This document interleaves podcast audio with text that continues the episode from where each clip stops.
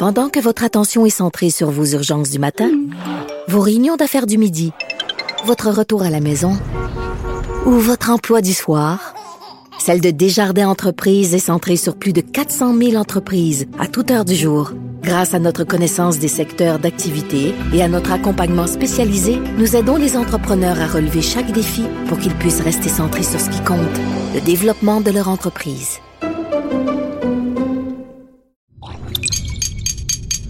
Cube Radio.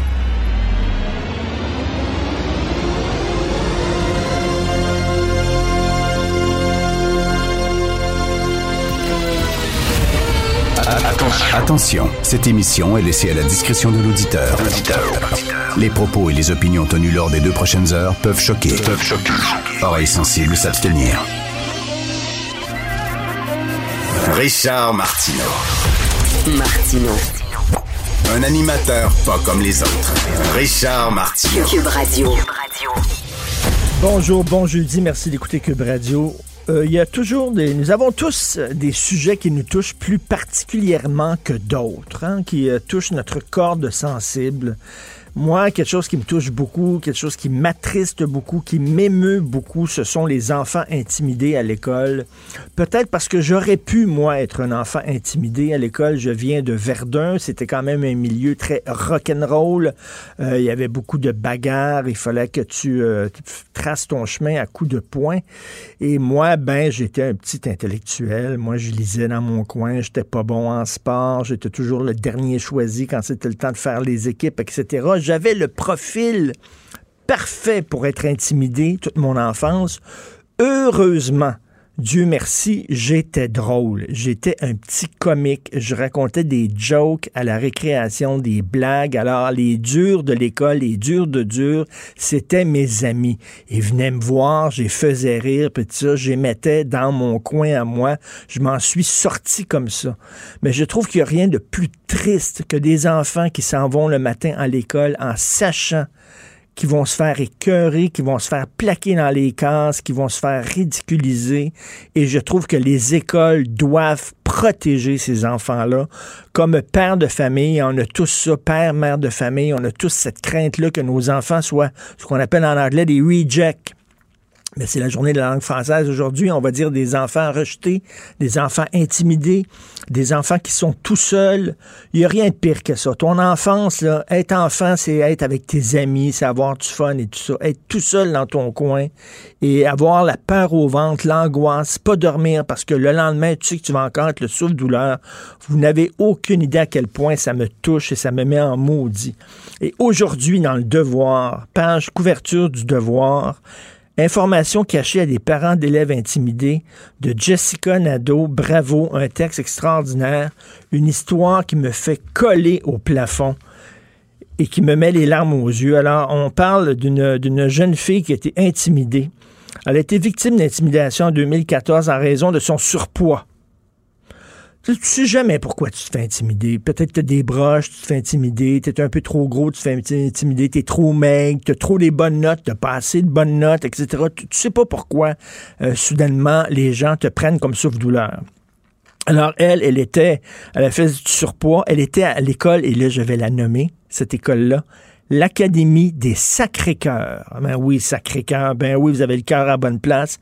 Une école privée sur la rive sud de Montréal qui accueille les enfants du préscolaire et du primaire. Donc, c'était une élève du primaire, maudit bordel. Elle se faisait intimider parce qu'elle avait du surpoids. Écoutez bien ça. Plutôt que de sévir contre les intimidateurs, l'école aurait plutôt choisi d'intervenir auprès de la jeune victime en l'isolant pendant les récréations. Calvaire de bâtard de marde elle se faisait intimider, c'était pas assez. Plutôt qu'aller voir les intimidateurs, ils savaient c'était qui. Ils savent, les professeurs le savent. Plutôt qu'aller voir les deux, trois Christy baveux, puis vous autres, vous n'aurez pas de récréation. Réfléchissez. Vous autres, allez dans la salle, puis tout ça, là, puis vous allez me copier. Puis Ils ont pris la petite fille qui était victime, puis ils l'ont isolée pendant les récréations. C'est dégueulasse. Ça, ça détruit un enfant. C'est dégueulasse et c'est pas la seule école qui agit comme ça. Il y a plein d'écoles qui agissent comme ça où, au lieu de punir les méchants, on punit une deuxième fois les victimes. Et là, à cette école-là, ça a l'air qu'il y a plein de parents qui ne savaient pas ce qui se passait. Puis vous savez, vous savez que les enfants qui sont intimidés, ils ont honte de ça et ils n'en parlent pas à leurs parents. Ils n'en parlent pas, ils ont des difficultés à l'exprimer. Ils veulent pas, ils veulent pas faire de la peine à, leurs parents, ils veulent pas que leurs parents soient inquiets, ils veulent pas que leurs parents aient honte d'eux. Donc, c'est souvent, ils gardent ça en eux. Alors là, c'est euh, à l'école, la responsabilité d'école de parler aux parents et de dire, ben, écoutez, voici ce qui se passe, puis on a fait un plan d'intervention. Et là, la mère de cette jeune fille-là, elle a fait un plan d'intervention. Euh, elle a fait faire, elle a fait préparer un plan d'intervention spécifique pour sa fille par la psycho-éducatrice de l'école qui suivait sa fille au privé. Écoutez bien ça. L'école aurait jugé que c'était trop exigeant et ils ont renvoyé la jeune fille de l'école. Vous avez bien compris, là. Ils l'ont renvoyée de l'école. C'était elle qui se faisait écœurer. L'Académie des Sacrés-Cœurs, ben oui, vous avez le cœur Je trouve ça dégueulasse. Je m'excuse, mais moi, ça me touche énormément. J'aime beaucoup les enfants. J'ai les enfants à cœur. Et ça, ça scrape une enfance. Et ça fait pas rien que scraper une enfance, ça scrape ta vie. Et euh, je me souviens d'avoir parlé à un moment donné au franc-tireur à Alain Lefebvre, le grand pianiste qui a été intimidé toute sa vie. Lui est à Villemort, près de Verdun. C'est tough, Villemort. Villemort, c'est encore plus tough qu'à Verdun. J'avais des cousins qui allaient à Villemort. Puis à chaque fois que j'allais voir, on se faisait courir après dans les rues par des gangs. Bref, et lui, évidemment, pianiste classique. Fait que, il était, il était plutôt doux, etc. Il s'est fait intimider toute son enfance que des écoles ne protègent pas, non seulement ça, mais que des écoles punissent les enfants qui sont intimidés, ça me lève le cœur littéralement.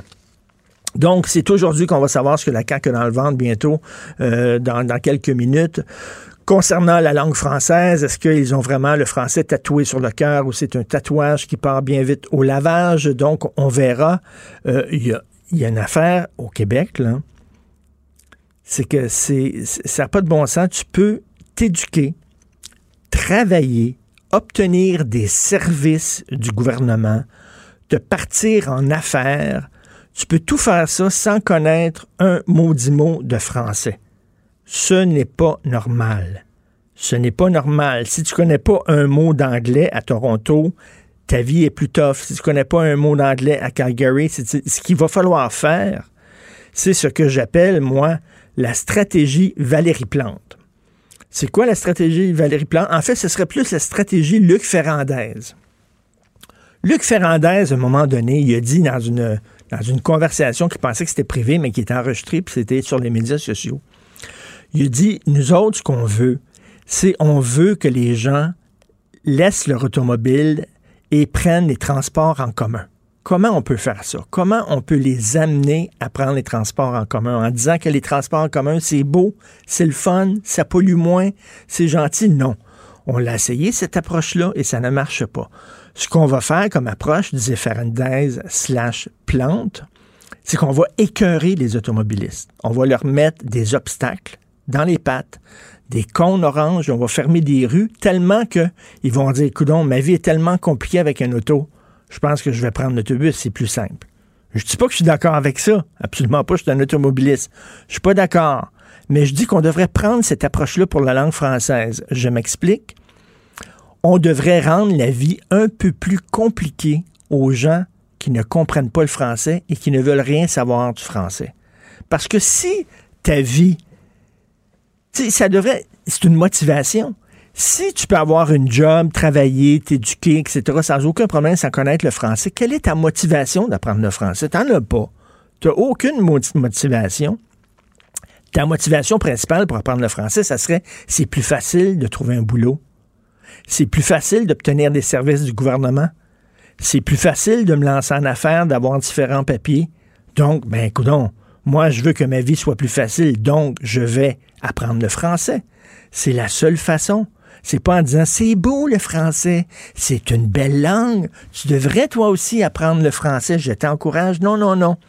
c'est qu'on va faciliter ta vie et si tu parles pas français, ben, je suis désolé, mais ta vie va être un peu plus compliquée au Québec.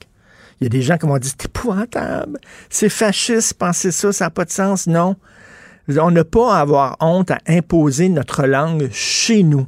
À un moment donné, là, nous sommes un petit îlot dans un océan anglais. Nous avons le devoir au Québec de protéger le français et d'assurer sa pérennité pour l'ensemble du continent américain. C'est ici qu'on parle français. C'est important. Et c'est ce qui rend le Canada différent, par exemple, des États-Unis. Nous avons ce devoir-là et il faut prendre des mesures peut-être draconiennes, peut-être des mesures drastiques, mais comme on dit en anglais, no more Mr. Nice Guy. C'est fini ça. Le sourire, puis tout ça, là. Ah, les gens euh, parlent pas français, mais ça fait rien, on, est fin. Tu sais, le côté petit lapin, là, oh, faut pas imposer sa langue. Oh non, c'est intolérant, c'est xénophobe, c'est pas gentil. C'est pas gentil d'imposer sa langue, surtout le français qui est la langue des, des exploiteurs blancs.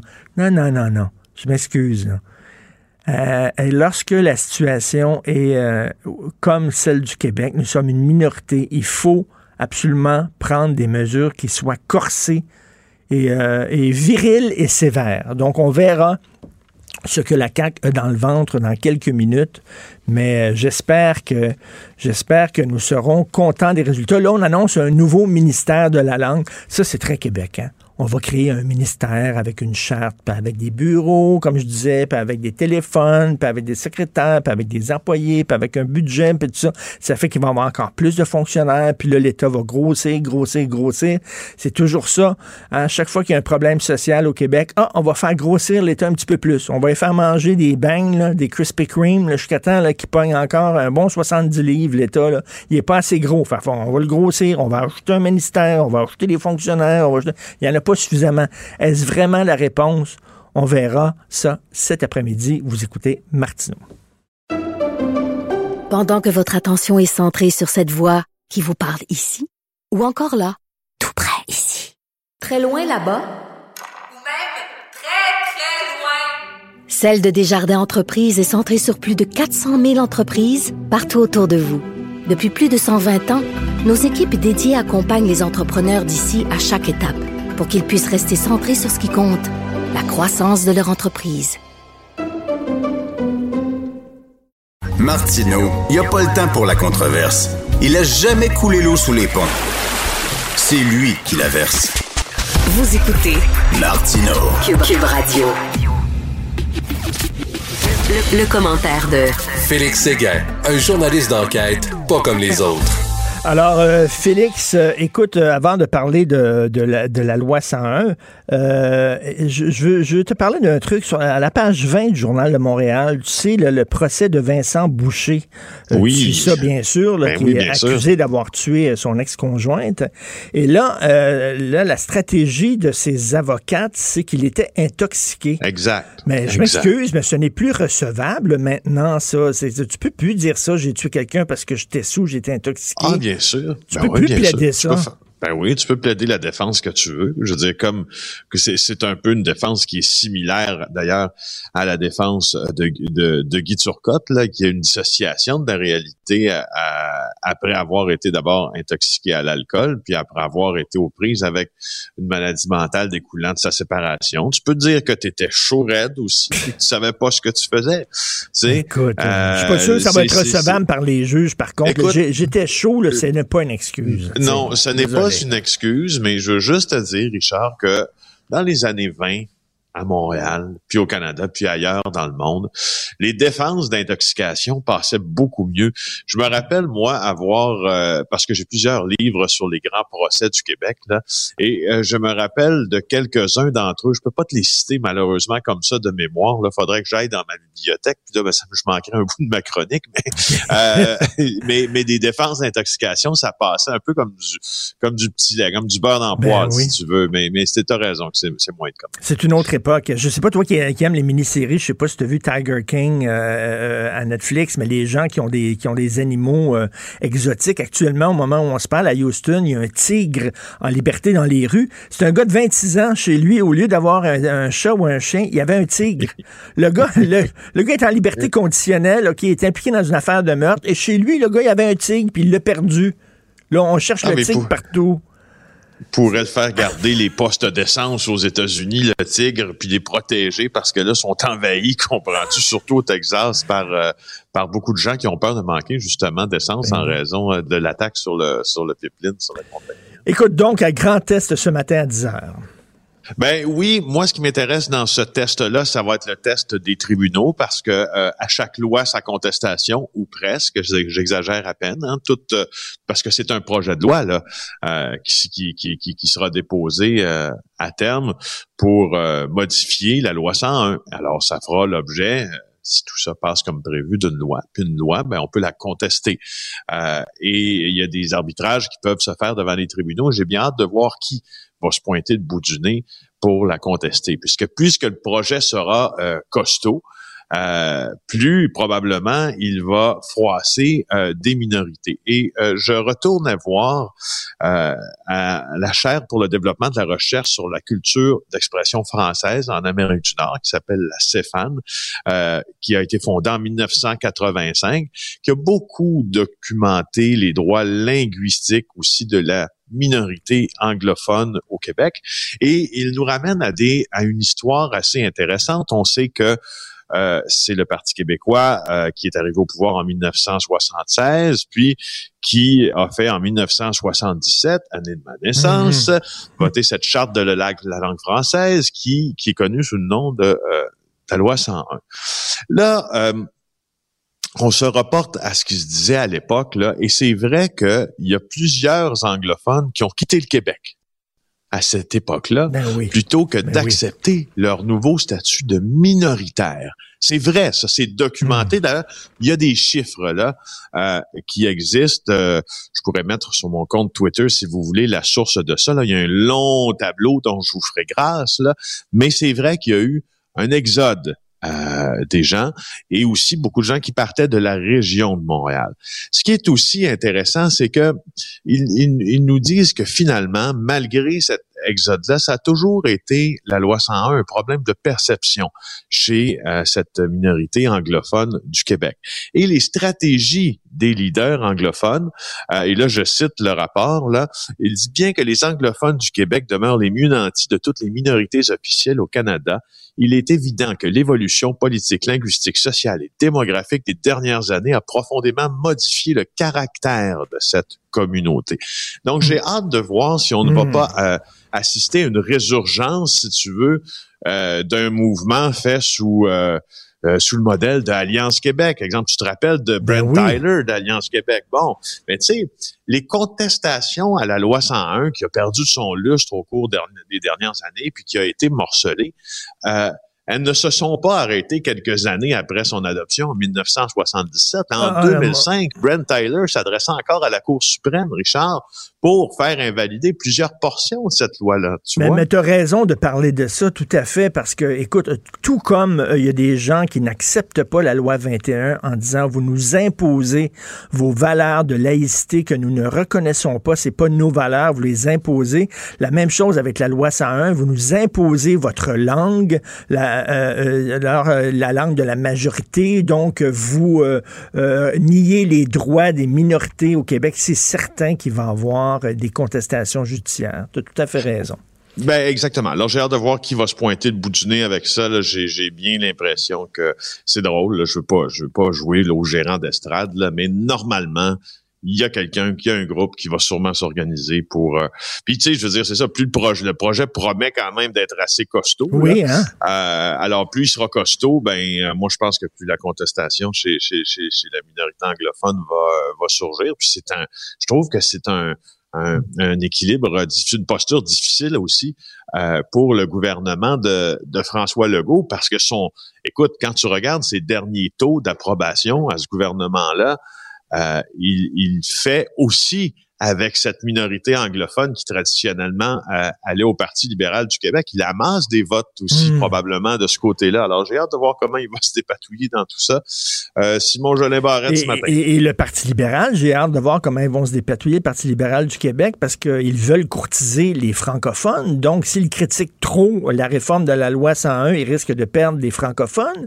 Mais s'ils la critiquent pas suffisamment, ben, ils risquent de perdre des anglophones. Eux autres sont vraiment pris entre l'arbre et l'Écosse, comme disait Jean Perron. oui, puis parlant d'Écosse, euh, parlant d'Écosse, parlons aussi d'allophones. Juste dire une statistique très, très intéressante sur, euh, sur, la, peur euh, qui semble être rationnelle là, que plusieurs d'entre nous avons, que le français, évidemment, perde en force et soit finalement mm-hmm. la langue de la minorité très bientôt dans une étude qui a été remise euh, à l'Office de québécois de la langue française de Charles Castonguay. Euh, on a c'est intéressant parce que c'était je l'ai donné sur 20 ans. Mais là, on, puis, écoute, on recule loin en arrière, là, de 71 à 2001, le pouvoir d'attraction de l'anglais sur les allophones a été deux fois plus élevé que celui du français. Alors, tu sais, et c'est là que je pense que tout est en cause. Et là, on est 20 ans plus tard, après la fin de la période documentée par cette étude-là, et, euh, ce qu'on voit au centre-ville de Montréal ou ailleurs nous fait penser que c'est loin de s'être amélioré tout ça, non? Non, non, non, ça s'améliore pas, absolument pas à Montréal. Donc, très hâte de voir ça. Écoute, tu veux nous parler aussi du conflit du sofa. oui. c'est quoi ça? non, mais c'est un problème de dumping qui est assez important. Là. Écoute, puis j'ai trouvé intéressant le texte de Martin Jolicoeur dans notre journal euh, et son, sa manchette aussi. Ottawa s'attaque au sofa, au sofa chinois.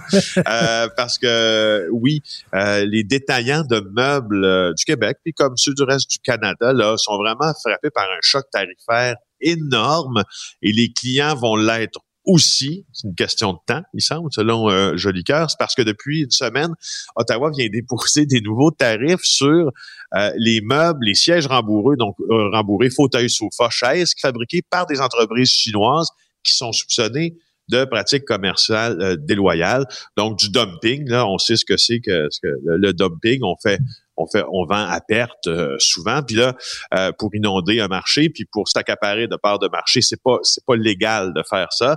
Alors, ben les, nouveaux tarifs là vont faire augmenter les prix des de ces de ces meubles chinois de 40 entre 40 et 295 Aïe aïe énorme. 295% Tu sais, à chaque fois qu'on parle ces temps-ci d'entreprises chinoises, on parle beaucoup d'espionnage. D'ailleurs, je vais parler de Huawei un peu plus tard. Il va y avoir un documentaire sur Club Illico.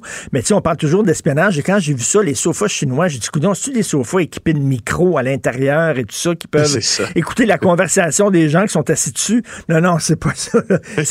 C'est une histoire de dumping. C'est une histoire de dumping. Il y a 3000 détaillants. Écoute, il y a 3000 détaillants de meubles en Chine. Bien évidemment, euh, les nôtres, les meubles que l'on fabrique ici. Ah, euh, on a perdu Félix?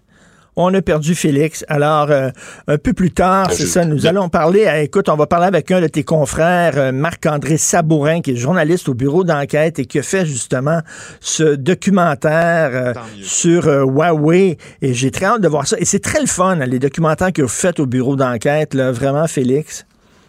Ben, nous aussi, on aime bien ça, Richard Enfer, pour vous. on a hâte de vous le présenter. Très content, très hâte de voir ça. Donc, Félix Séguin du Bureau d'enquête du Journal de Montréal et du Journal de Québec. Pour une écoute en tout temps, ce commentaire de Félix Séguin est maintenant disponible dans la section balado de l'application et du site cube.radio. Tout comme sa série balado Narcos PQ, qui dresse un portrait de l'industrie criminelle à travers des entrevues avec de vrais narcotrafiquants. Cube Radio. Cube Radio. En direct à LCN. Salut Richard. Salut Jean-François.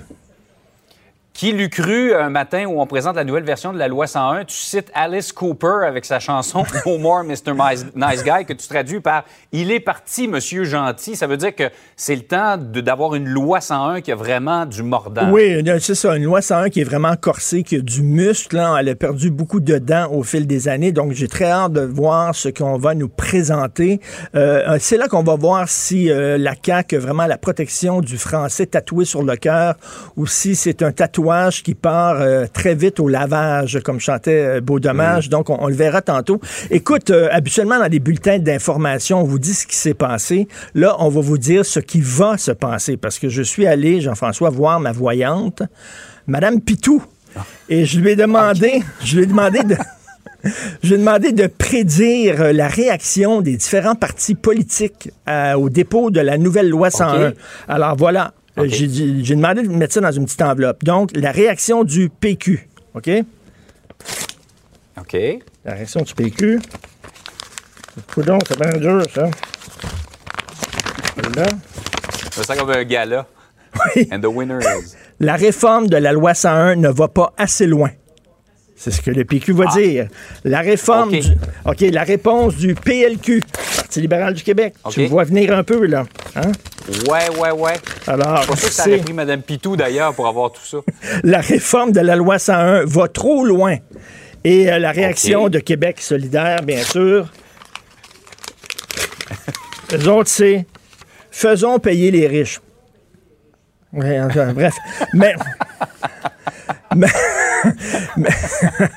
alors, écoute, chaque fois que je parle de la défense du français, c'est bien que le gouvernement, effectivement, euh, prenne les choses en main, mais il faut le rappeler, Jean-François, nous avons un rôle à jouer. On peut pas toujours mhm. pelleter ça dans la cour du gouvernement. La, protection, la protection du français, c'est notre affaire à tous. Et lorsque vous mhm. allez dans un commerce et on refuse de parler dans votre langue, chez vous, demandez, non, pas demander, exigez qu'on vous parle en français. Exigez et ne soyez pas honteux. Vous êtes chez vous au Québec, c'est normal qu'on s'adresse à vous en français. Et si on le fait pas, mm. vous pouvez lever les feutres et partir, comme on dit, voter avec son portefeuille. Il faut vraiment le faire parce que ce n'est pas normal au Québec qu'il y ait des gens qui peuvent s'éduquer, euh, travailler, obtenir des services du gouvernement, se lancer en affaires sans connaître un maudit mot de français. Ça n'a aucun sens. Et là, et si vous êtes en affaires, et on, là, on voit des bannières, si vous êtes en affaires et vous partez un commerce, vous ouvrez un commerce, s'il vous plaît, est-ce que c'est trop vous demander de prendre un nom euh, de commerce en français? Je reviens là-dessus, le Cirque du Soleil, c'était pas Circus of the Sun. Ils ont pas dit on va prendre un nom mm. anglais pour que ça pogne. Ils ont pris un nom français et l'ensemble du monde ont appris à dire Cirque du Soleil. Ils l'ont dit, ont fini par le dire. Donc, s'il vous plaît, des bannières en français, mais c'est aussi notre responsabilité. On peut pas faire peser ça sur les épaules du gouvernement seulement.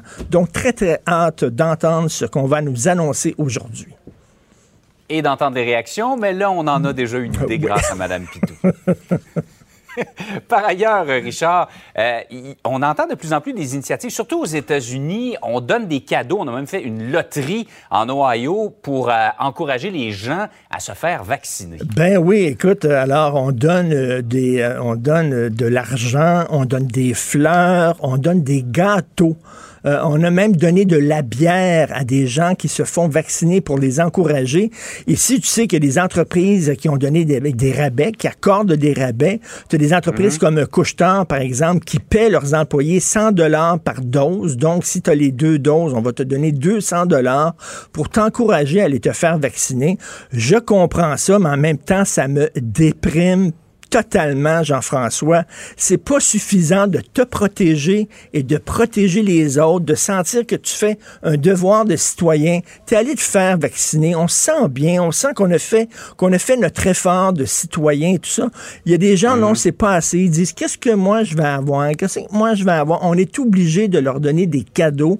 Et là, comme tu dis, en Ohio, il va y avoir une loterie qui va être euh, ouverte, disponible, accessible seulement aux gens qui sont vaccinés Tu sais, ça reprend un passeport vaccinal pour participer à une loterie. Il y a des gens ici qui crieraient Liberté! Liberté! Alors, tu peux gagner jusqu'à un million de dollars. On donne un million de dollars en cadeau. Écoute, j'en reviens pas. C'est comme si quelqu'un était là, euh, était dans le besoin, là, se faisait frapper par une auto et tu disais ouais, mais tu vas me donner combien d'argent exactement pour que je donne le bouche à bouche? Je veux dire, euh, on est des citoyens, il faut penser aux autres. Mais qu'est-ce que tu veux? On est rendu là. Alors moi-même, je baisse les bras et écoute, je vais faire tirer un sac cadeau euh, parmi ceux qui se font vacciner aujourd'hui. Donc, j'ai ça ici. Attendez une minute. J'ai un oignon. OK, j'ai. J'ai ici un fer, un, rouleau, un rouleau ici à pâte. J'ai euh, l'autobiographie de Little Beaver, un nain dans l'arène de la vie. OK, que j'ai ici. C'est très rare, c'est l'autobiographie de Little Beaver, et j'ai un pain tranché. Donc voilà, je vais donner ça. Je vais faire tirer ça euh, aujourd'hui aux gens. Envoyez vos selfies, puis euh, voilà, vous allez recevoir ça. C'est plutôt euh, diversifié, disons, comme Oui, c'est Il y a de la lecture, il y a tout, de la bouffe. Ben oui. Ah, voilà. Bonne journée. Une belle journée. Salut. Pendant que votre attention est centrée sur cette voix qui vous parle ici, ou encore là, Très loin là-bas? Ou même très, très loin? Celle de Desjardins Entreprises est centrée sur plus de 400 000 entreprises partout autour de vous. Depuis plus de 120 ans, nos équipes dédiées accompagnent les entrepreneurs d'ici à chaque étape pour qu'ils puissent rester centrés sur ce qui compte, la croissance de leur entreprise.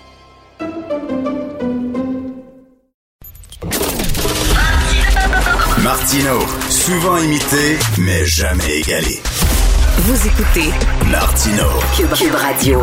Alors, on sait que le bureau d'enquête produit d'excellents documentaires, que nous allons euh, que nous pouvons voir sur au club Illico, pardon. Et là, le dernier documentaire concerne Huawei, le fameux géant chinois.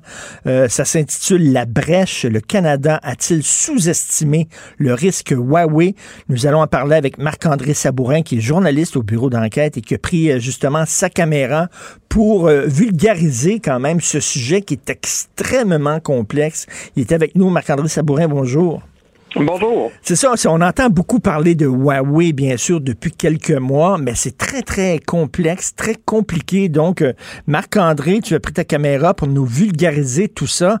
Euh, ben, pour ceux qui n'ont pas suivi vraiment le, le périple, l'odyssée, l'aventure, la mini-série Huawei, est-ce que tu peux nous en parler un petit peu? C'est vrai que c'est une saga, l'affaire Huawei. Puis je pense que la meilleure façon de commencer, ça serait d'expliquer, ben, qu'est-ce qu'ils font Huawei dans la vie? Je pense que c'est très flou encore euh, dans la tête du public. Il y a peut-être des gens qui nous écoutent en ce moment qui ont un téléphone Huawei, mais Huawei fait pas juste des téléphones. Huawei, sa spécialité, c'est de fabriquer les équipements qui sont utilisés par les opérateurs de télécommunications, qu'on pense à Bell, Telus, Rogers, Vidéotron, etc. Donc, quand vous vous promenez sur la route et que vous voyez des tours cellulaires avec des espèces de boîtes blanches en haut, ben cette boîte blanche-là, c'est ça que Huawei fabrique. Et la grande crainte de mes, de mes sources, mais aussi la grande crainte euh, du milieu du renseignement, c'est que Huawei utilise ces, équipements-là pour espionner au profit de la Chine. Et là, il faut être clair, ça n'a jamais été démontré que euh, les équipements de Huawei étaient utilisés par la Chine pour espionner, mais c'est la grande inquiétude. Et ben, cette inquiétude-là vient un peu de l'histoire passée de, de, Huawei, et c'est ça que j'explore dans le grand reportage La Brèche. J'ai très, très hâte de voir ça, vraiment, là, parce que je, moi, je trouve ça euh, très compliqué, et on se demande, tu sais, dans l'époque dans laquelle on vit, on vit dans une époque de complotisme, de théorie du complot. C'est-tu une autre théorie du complot, ça, tu sais, un géant chinois qui nous espionne, etc. Ah, ça ressemble un peu à Bill Gates qui veut nous installer des puces électroniques sous la peau, euh, puis la 5G, puis tout ça. Jusqu'où c'est une théorie du complot, jusqu'où ça s'avère? Oui. Ben, écoutez, euh, les, liens entre. Ben, il y a plusieurs choses. Un, ce qu'il faut dire, c'est qu'en Chine, il y a une loi, hein, une loi nationale qui oblige les entreprises à collaborer avec les services de renseignement chinois. Et quelle meilleure entreprise que Huawei pour espionner? On parle d'une entreprise qui a euh, des équipements de télécommunication partout sur la planète. Donc ça, c'est une chose. L'autre chose qui inquiète beaucoup les experts en sécurité, ce sont les, c'est l'historique de Huawei, justement. Huawei a été fondé par un ancien militaire chinois. Donc, il y en a plusieurs qui disent qu'il y a des liens entre Huawei et le gouvernement chinois. Et, eh Huawei, par le passé, n'a pas toujours été une entreprise euh, qui n'avait pas de blanche. Euh, il y a eu des accusations notamment de, de vol de propriété intellectuelle euh, et ça aussi, ça inquiète plusieurs personnes. Donc, c'est loin d'être farfelu, euh, cette, cette hypothèse-là selon laquelle Huawei pourrait espionner pour le compte de la Chine. Mais encore une fois, ça n'a jamais été démontré hors de tout. Ben, il y a une entreprise québécoise qui dit s'être littéralement fait voler l'idée de la 5G, là. Oui, mais c'est ça. Écoutez, euh, les, gens qui nous écoutent doivent peut-être se souvenir du nom de Nortel. Nortel, ben c'était quoi? C'était le fleuron canadien en et même un fleuron mondial en matière de télécommunications. Nortel, comme Huawei, fabriquait les équipements qui allaient dans euh, le réseau cellulaire, mais aussi qui étaient à la base de nos réseaux euh, de nos réseaux internet. Et il y, a, y, a une de mes sources, Brian Shields, qui lui était conseiller à la sécurité chez Nortel, qui me dit ben oui, oui, Nortel a eu des difficultés financières. Oui, il y a eu le scandale de comptabilité dont on a beaucoup entendu parler dans les années 2000. Mais lui affirme que ce qui a mis euh, Nortel à terre, c'est un piratage massif qui est survenu euh, au cours des années 2000. En fait, il a été détecté en 2004, mais il aurait commencé dès le début des années 2000 et ça s'est poursuivi jusqu'à la faillite de Nortel en 2009. Hmm. Euh, et ce que lui affirme, en fait, c'est que les pirates, donc lui a retracé les pirates, et les pirates étaient basés en Chine. lui, il soupçonne que c'est le gouvernement chinois qui était derrière cette attaque-là. Il n'y a, aucune preuve qui montre qu'il y avait un lien entre Huawei et le piratage. C'est très important de le dire. Cependant, qu'est-ce qui a été volé chez Nortel avec ce piratage-là? Ben, ce sont les secrets industriels de Nortel, les documents euh, qui, qui, montraient ses produits, qui montraient ses stratégies. Et, c'est ça qui est tombé dans les mains d'un euh, acteur malveillant. Euh, et, et, ça, c'est, ça aurait nuit ensuite à la compétitivité de Nortel sur les marchés.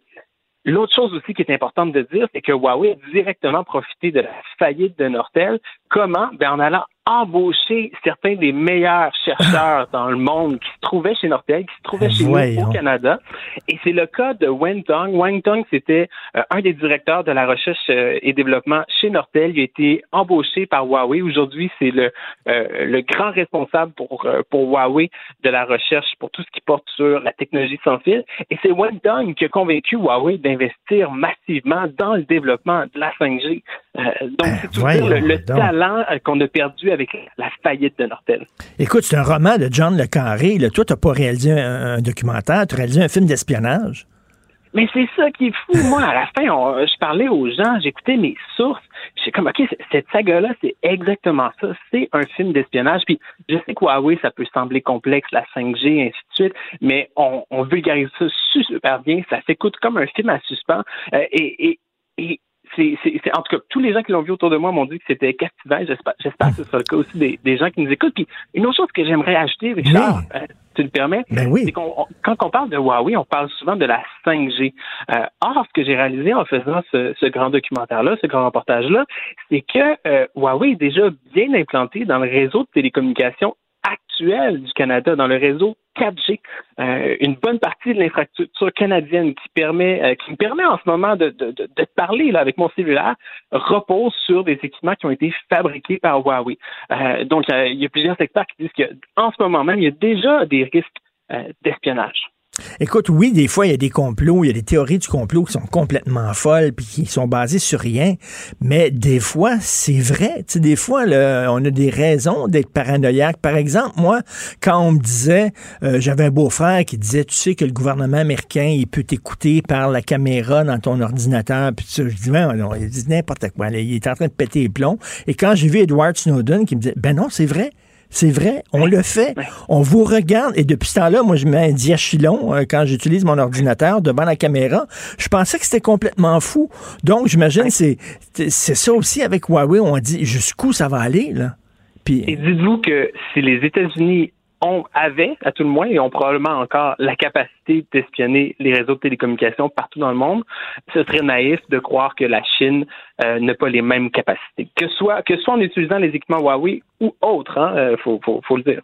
Les équipements de n'importe quel fabricant peuvent être piratés. Et aussi, il faut rappeler que, ben, oui, Huawei, c'est une entreprise d'origine chinoise, mais tous les grands manufacturiers d'équipements de télécommunications dans le monde font faire une bonne partie de leurs appareils en Chine. Et les grosses, les grosses entreprises en Chine comme ça, on sait que la Chine, c'est un mélange très particulier de communisme et de capitalisme. C'est vraiment, ils ont inventé une troisième voie. Et euh, les gros géants comme ça, euh, c'est pas vraiment des entreprises privées, c'est des entreprises qui appartiennent plus ou moins au gouvernement. Là. C'est ça. Mais dans le cas de Huawei, ce n'est pas une entreprise euh, d'État. C'est, le cas de ZTE, un autre géant des télécommunications. Lui est vraiment propriété du gouvernement chinois. Dans le cas de Huawei, officiellement, c'est une entreprise privée, mais tu le soulignais, en Chine, une entreprise privée, c'est pas comme une entreprise privée ici. Le gouvernement exerce énormément de pouvoir sur ces gros joueurs. Euh, on peut passer à tout ce qui s'est passé notamment avec euh, avec Jack Ma et, Alibaba, euh, qui, qui, était un Jack Ma qui était un leader de la, de, la, technologie, le dirigeant d'une des plus grandes entreprises technologiques dans le monde, et qui s'est fait taper sur les doigts très fort par le régime chinois, même s'il y avait une entreprise privée.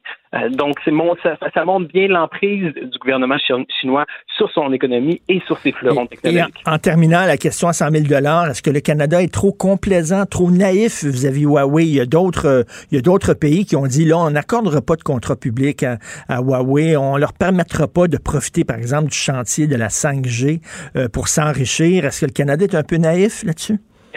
Certaines de mes sources disent que oui, disent que le Canada devrait absolument interdire Huawei en 5G. Il y en a d'autres qui disent, ben écoutez, euh, le Canada a mis en place dans le cadre de la 4G tout un programme d'inspection des équipements Huawei. Donc avant qu'un appareil Huawei puisse être installé au Canada, il est analysé dans le cadre d'un programme dirigé par une agence de renseignement canadienne qui s'appelle le Centre de la sécurité des télécommunications.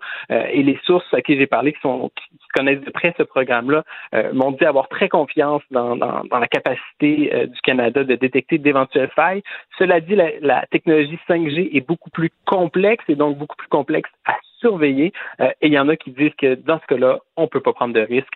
Euh, cela dit, le Canada est en mauvaise posture. Hein. On le rappelle, Mang Wanzhou, la, directrice des finances de Huawei qui a été arrêtée en 2018 à Vancouver. Hmm. En représailles, la Chine a arrêté deux Canadiens, Michael Kovic hmm. et Michael Spaver si demain matin le Canada interdisait Huawei en 5G, eh bien là, ça risquerait de complexifier, de politiser encore plus euh, ce, dossier-là. Donc, le, Canada est dans une bien mauvaise posture en ce moment pour, euh, pour, pour prendre des décisions fortes, disons, euh, lorsqu'il est question de la Chine. Et pendant ça, là, le, le Coréen a fait venir l'ambassadeur de Chine pour, pour parler à ses membres. En tout cas, bref, j'ai très Écoute, Marc-André, t'es quand même courageux. Là. Jette tes téléphones cellulaires, jette-en d'autres, parce que le gouvernement chinois va savoir que tu fais, te fais un documentaire sur eux autres. C'est sûr et certain. On peut le voir à partir de quand? à partir d'aujourd'hui sur Club Illico. Écoute, et euh, en fin de semaine dans les pages du, euh, journal. Bon, ben je regarde ça, bien sûr. Je me fais venir du bœuf à l'orange et du poulet général Tao et je regarde ça ce soir. Euh, bravo pour ton documentaire. Marc-André Sabourin, journaliste au bureau d'enquête et ça s'intitule La Brèche et c'est disponible au Club Illico. Bye, bonne journée. Bye, merci. Pendant que votre attention est centrée sur vos urgences du matin, vos réunions d'affaires du midi, votre retour à la maison ou votre emploi du soir, celle de Desjardins Entreprises est centrée sur plus de 400 000 entreprises à toute heure du jour. Grâce à notre connaissance des secteurs d'activité et à notre accompagnement spécialisé, nous aidons les entrepreneurs à relever chaque défi pour qu'ils puissent rester centrés sur ce qui compte, le développement de leur entreprise.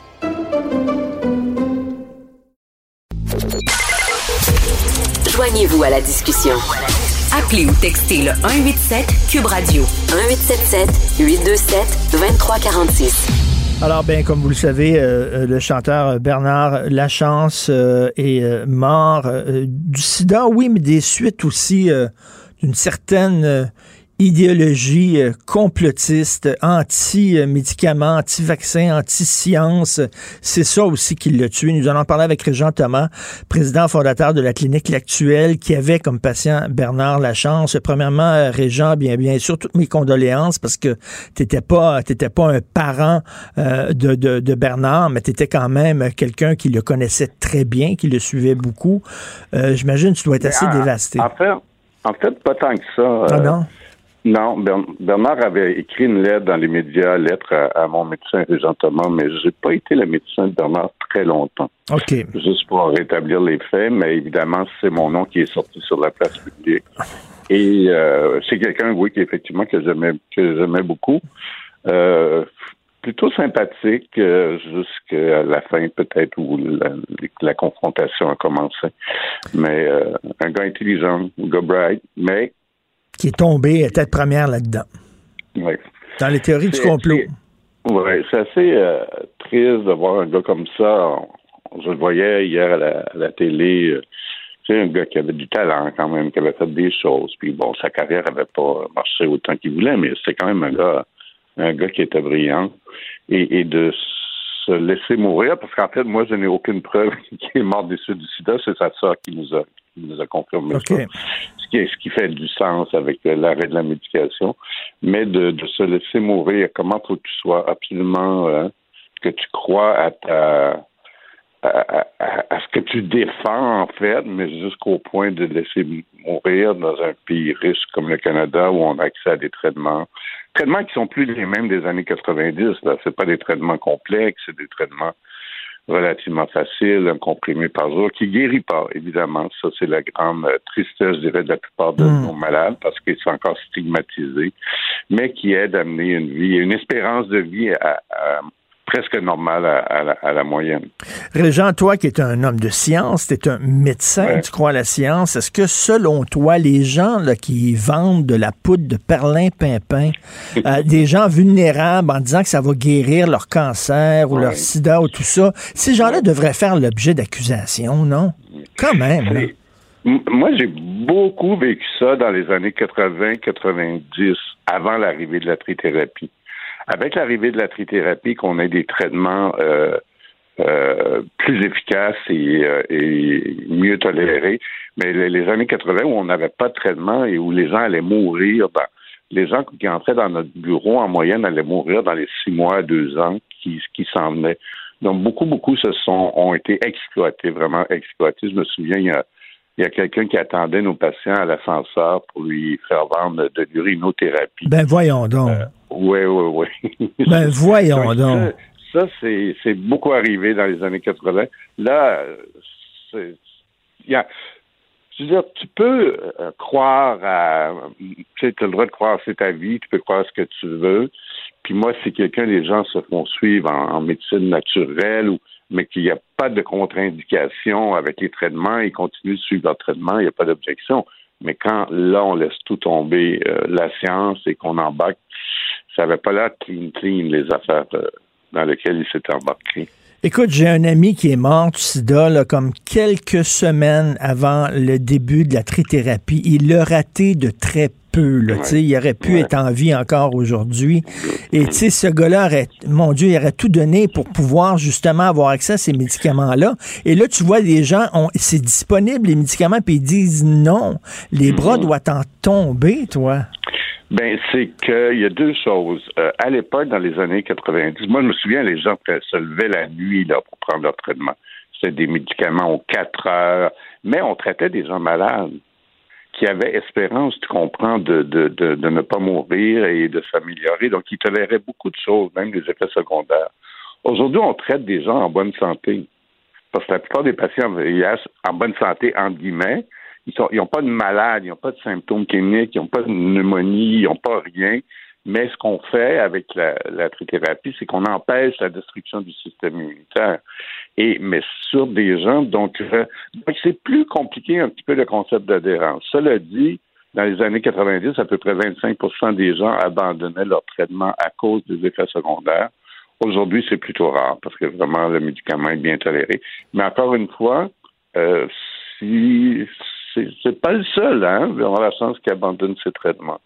Euh, Il y en a d'autres pour toutes sortes de raisons. Souvent, ils reviennent après. Ils ont abandonné six mois, un an, deux ans, puis là, ils nous reviennent avec euh, plus, plus affaiblis, si on peut dire, et, et on recommence. Et toi, comment tu vois ça, là, au-delà du cas de Bernard Lachance? Il y avait aussi cette dame de Drummondville, là, la chanteuse western, qu'on disait qu'elle aimait la vie, était drôle, puis à un moment donné, elle est tombée dans le complot anti-vaccin. Elle se levait à 4 heures du matin, euh, elle passait des heures et des heures devant Internet à lire, euh, à regarder des vidéos complètement Ah ouais. débiles. Toi, tu vois ça comment? C'est une régression, Christy, là. Ben, ouais. Mais je pense que ça a toujours existé. On a toujours eu des patients, par exemple, le vaccin contre la grippe qui n'en voulaient pas. Puis bon, on, on se battait pas avec eux autres parce que c'était- la grippe. Euh, pour res- respecter leur ça. Ça, on a toujours eu ça. Puis c'est pas tous des complotistes, hein. La plupart des gens qui veulent pas prendre de, de mes patients qui veulent pas prendre le vaccin contre la grippe, ils ont peur des effets secondaires. Ils ont peur de la toxicité. Puis comme la grippe, ben, c'est pas si pire, donc ils, ils, le prennent pas. Puis il y a des gens qui ont des questions importantes. Par exemple, les personnes VIH ont eu peu de réponses à leurs questions. Euh, est-ce que AstraZeneca serait meilleur? Est-ce que Pfizer euh, euh, est meilleur? C'est quoi un système immunitaire déficient? Moi, j'ai posé ces questions-là, personne ne m'a répondu. Donc, il y a des gens qui ont des questions pertinentes quand ils hmm. sont malades. Puis, il y a les gens qui, effectivement, mais il n'y a rien à faire je veux dire, ces gens-là ne viennent pas nous voir ou, ils disparaissent euh, parce que euh, nous, on essaye toujours.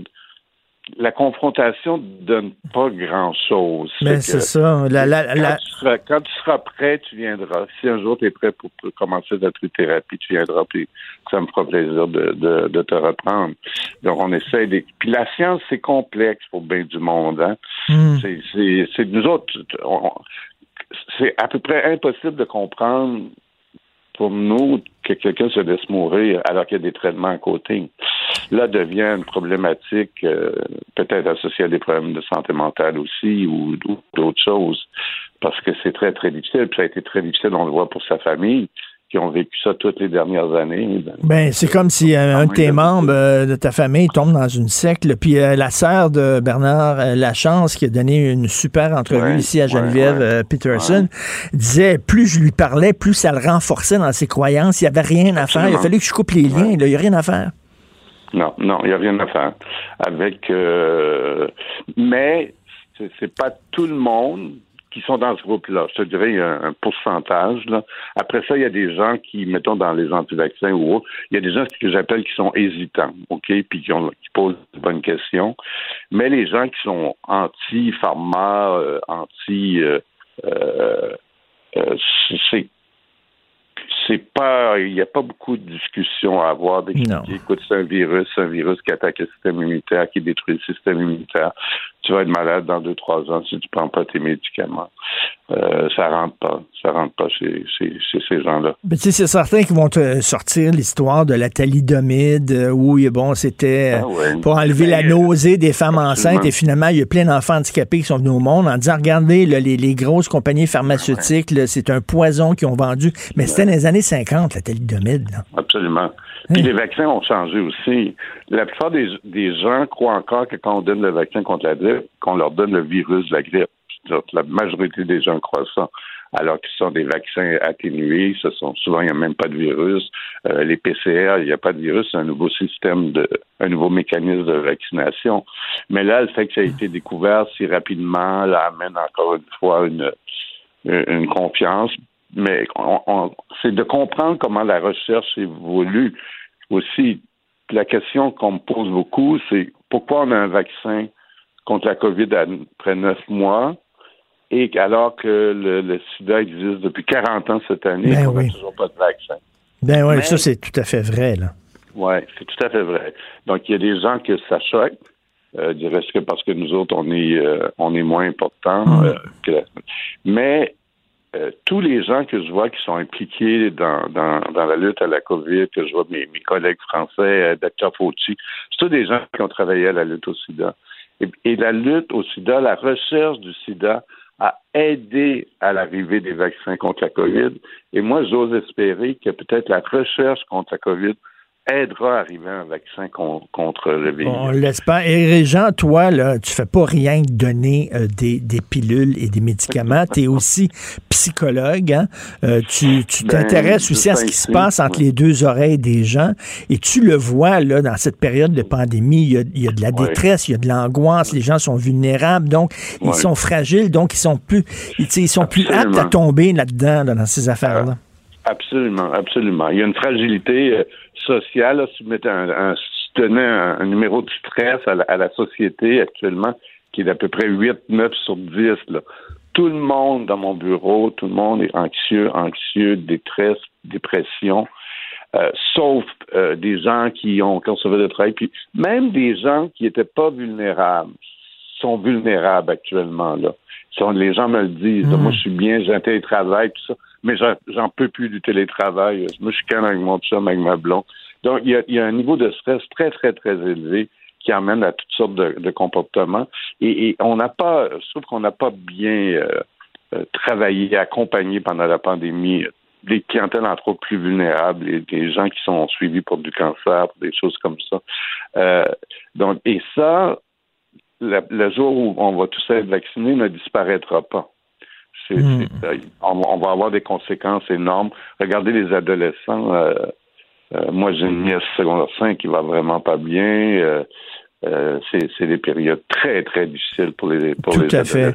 Ben, Régent, merci d'avoir pris le temps de nous parler. Merci Bon. pour le travail que tu accomplis aussi. hein. C'est un travail important. Je suis en clinique tous les jours. Régent Thomas, En président fondateur de la clinique L'Actuel. Merci beaucoup. Bonne journée. La chronique argent. Une vision des finances pas comme les autres. Alors, euh, Yves Daou, euh, directeur de la section argent du Journal à Montréal, Journal de Québec, c'est le grand jour, bien sûr, pour les amoureux de la langue française. Comment, comment, Yves, on va s'assurer que euh, le français, euh, que les services soient donnés en français dans les commerces? J'ai très hâte de voir ça. Oui, puis euh, l'autre élément, euh, Richard, qu'on a beaucoup parlé au cours des dernières semaines, puis on parle beaucoup des jeunes, hein, que- pour lesquels, là, bon, l'anglais, c'est moins important. Là, toutes les start-up, les jeunes pousses qu'on appelle, là, privilégient toutes des noms anglais pour leur Mm. entreprise. Alors que, tu sais, on- tu en parlais sur LCN tantôt, tu sais, on a Mm. des entreprises qui sont mondiales, Couche-Tard, Cascade, Ben oui. Là, ils ont conquis le monde avec le nom, les noms français.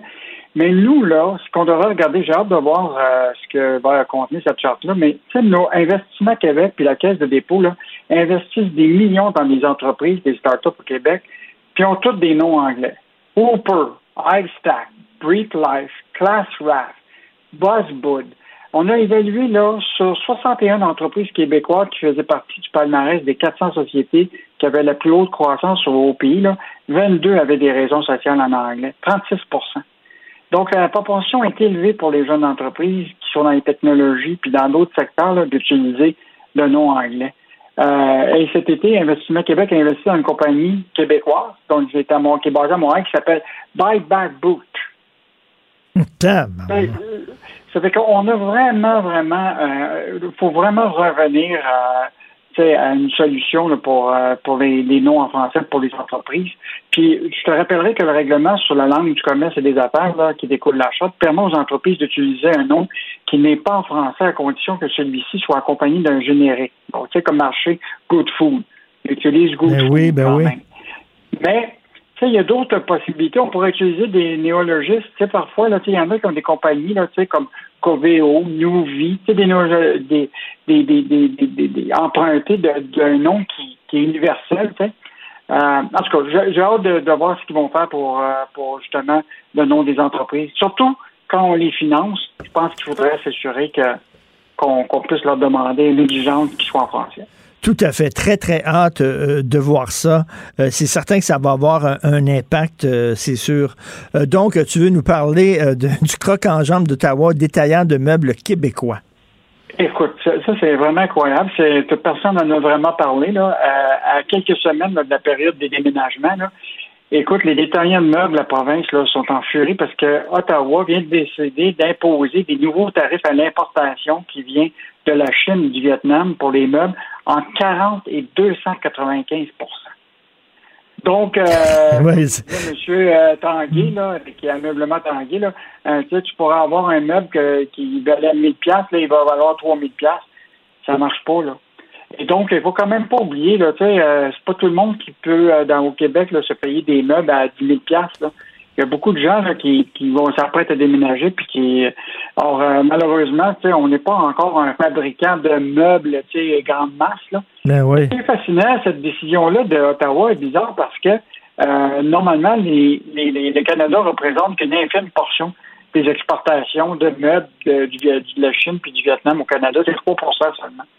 Fait que là, évidemment, les détaillants là, sont vraiment furieux. Là. Mais là, Euh, excuse, c'est un effet là, du bras de fer qui se joue ces temps-ci entre le Canada et la Chine?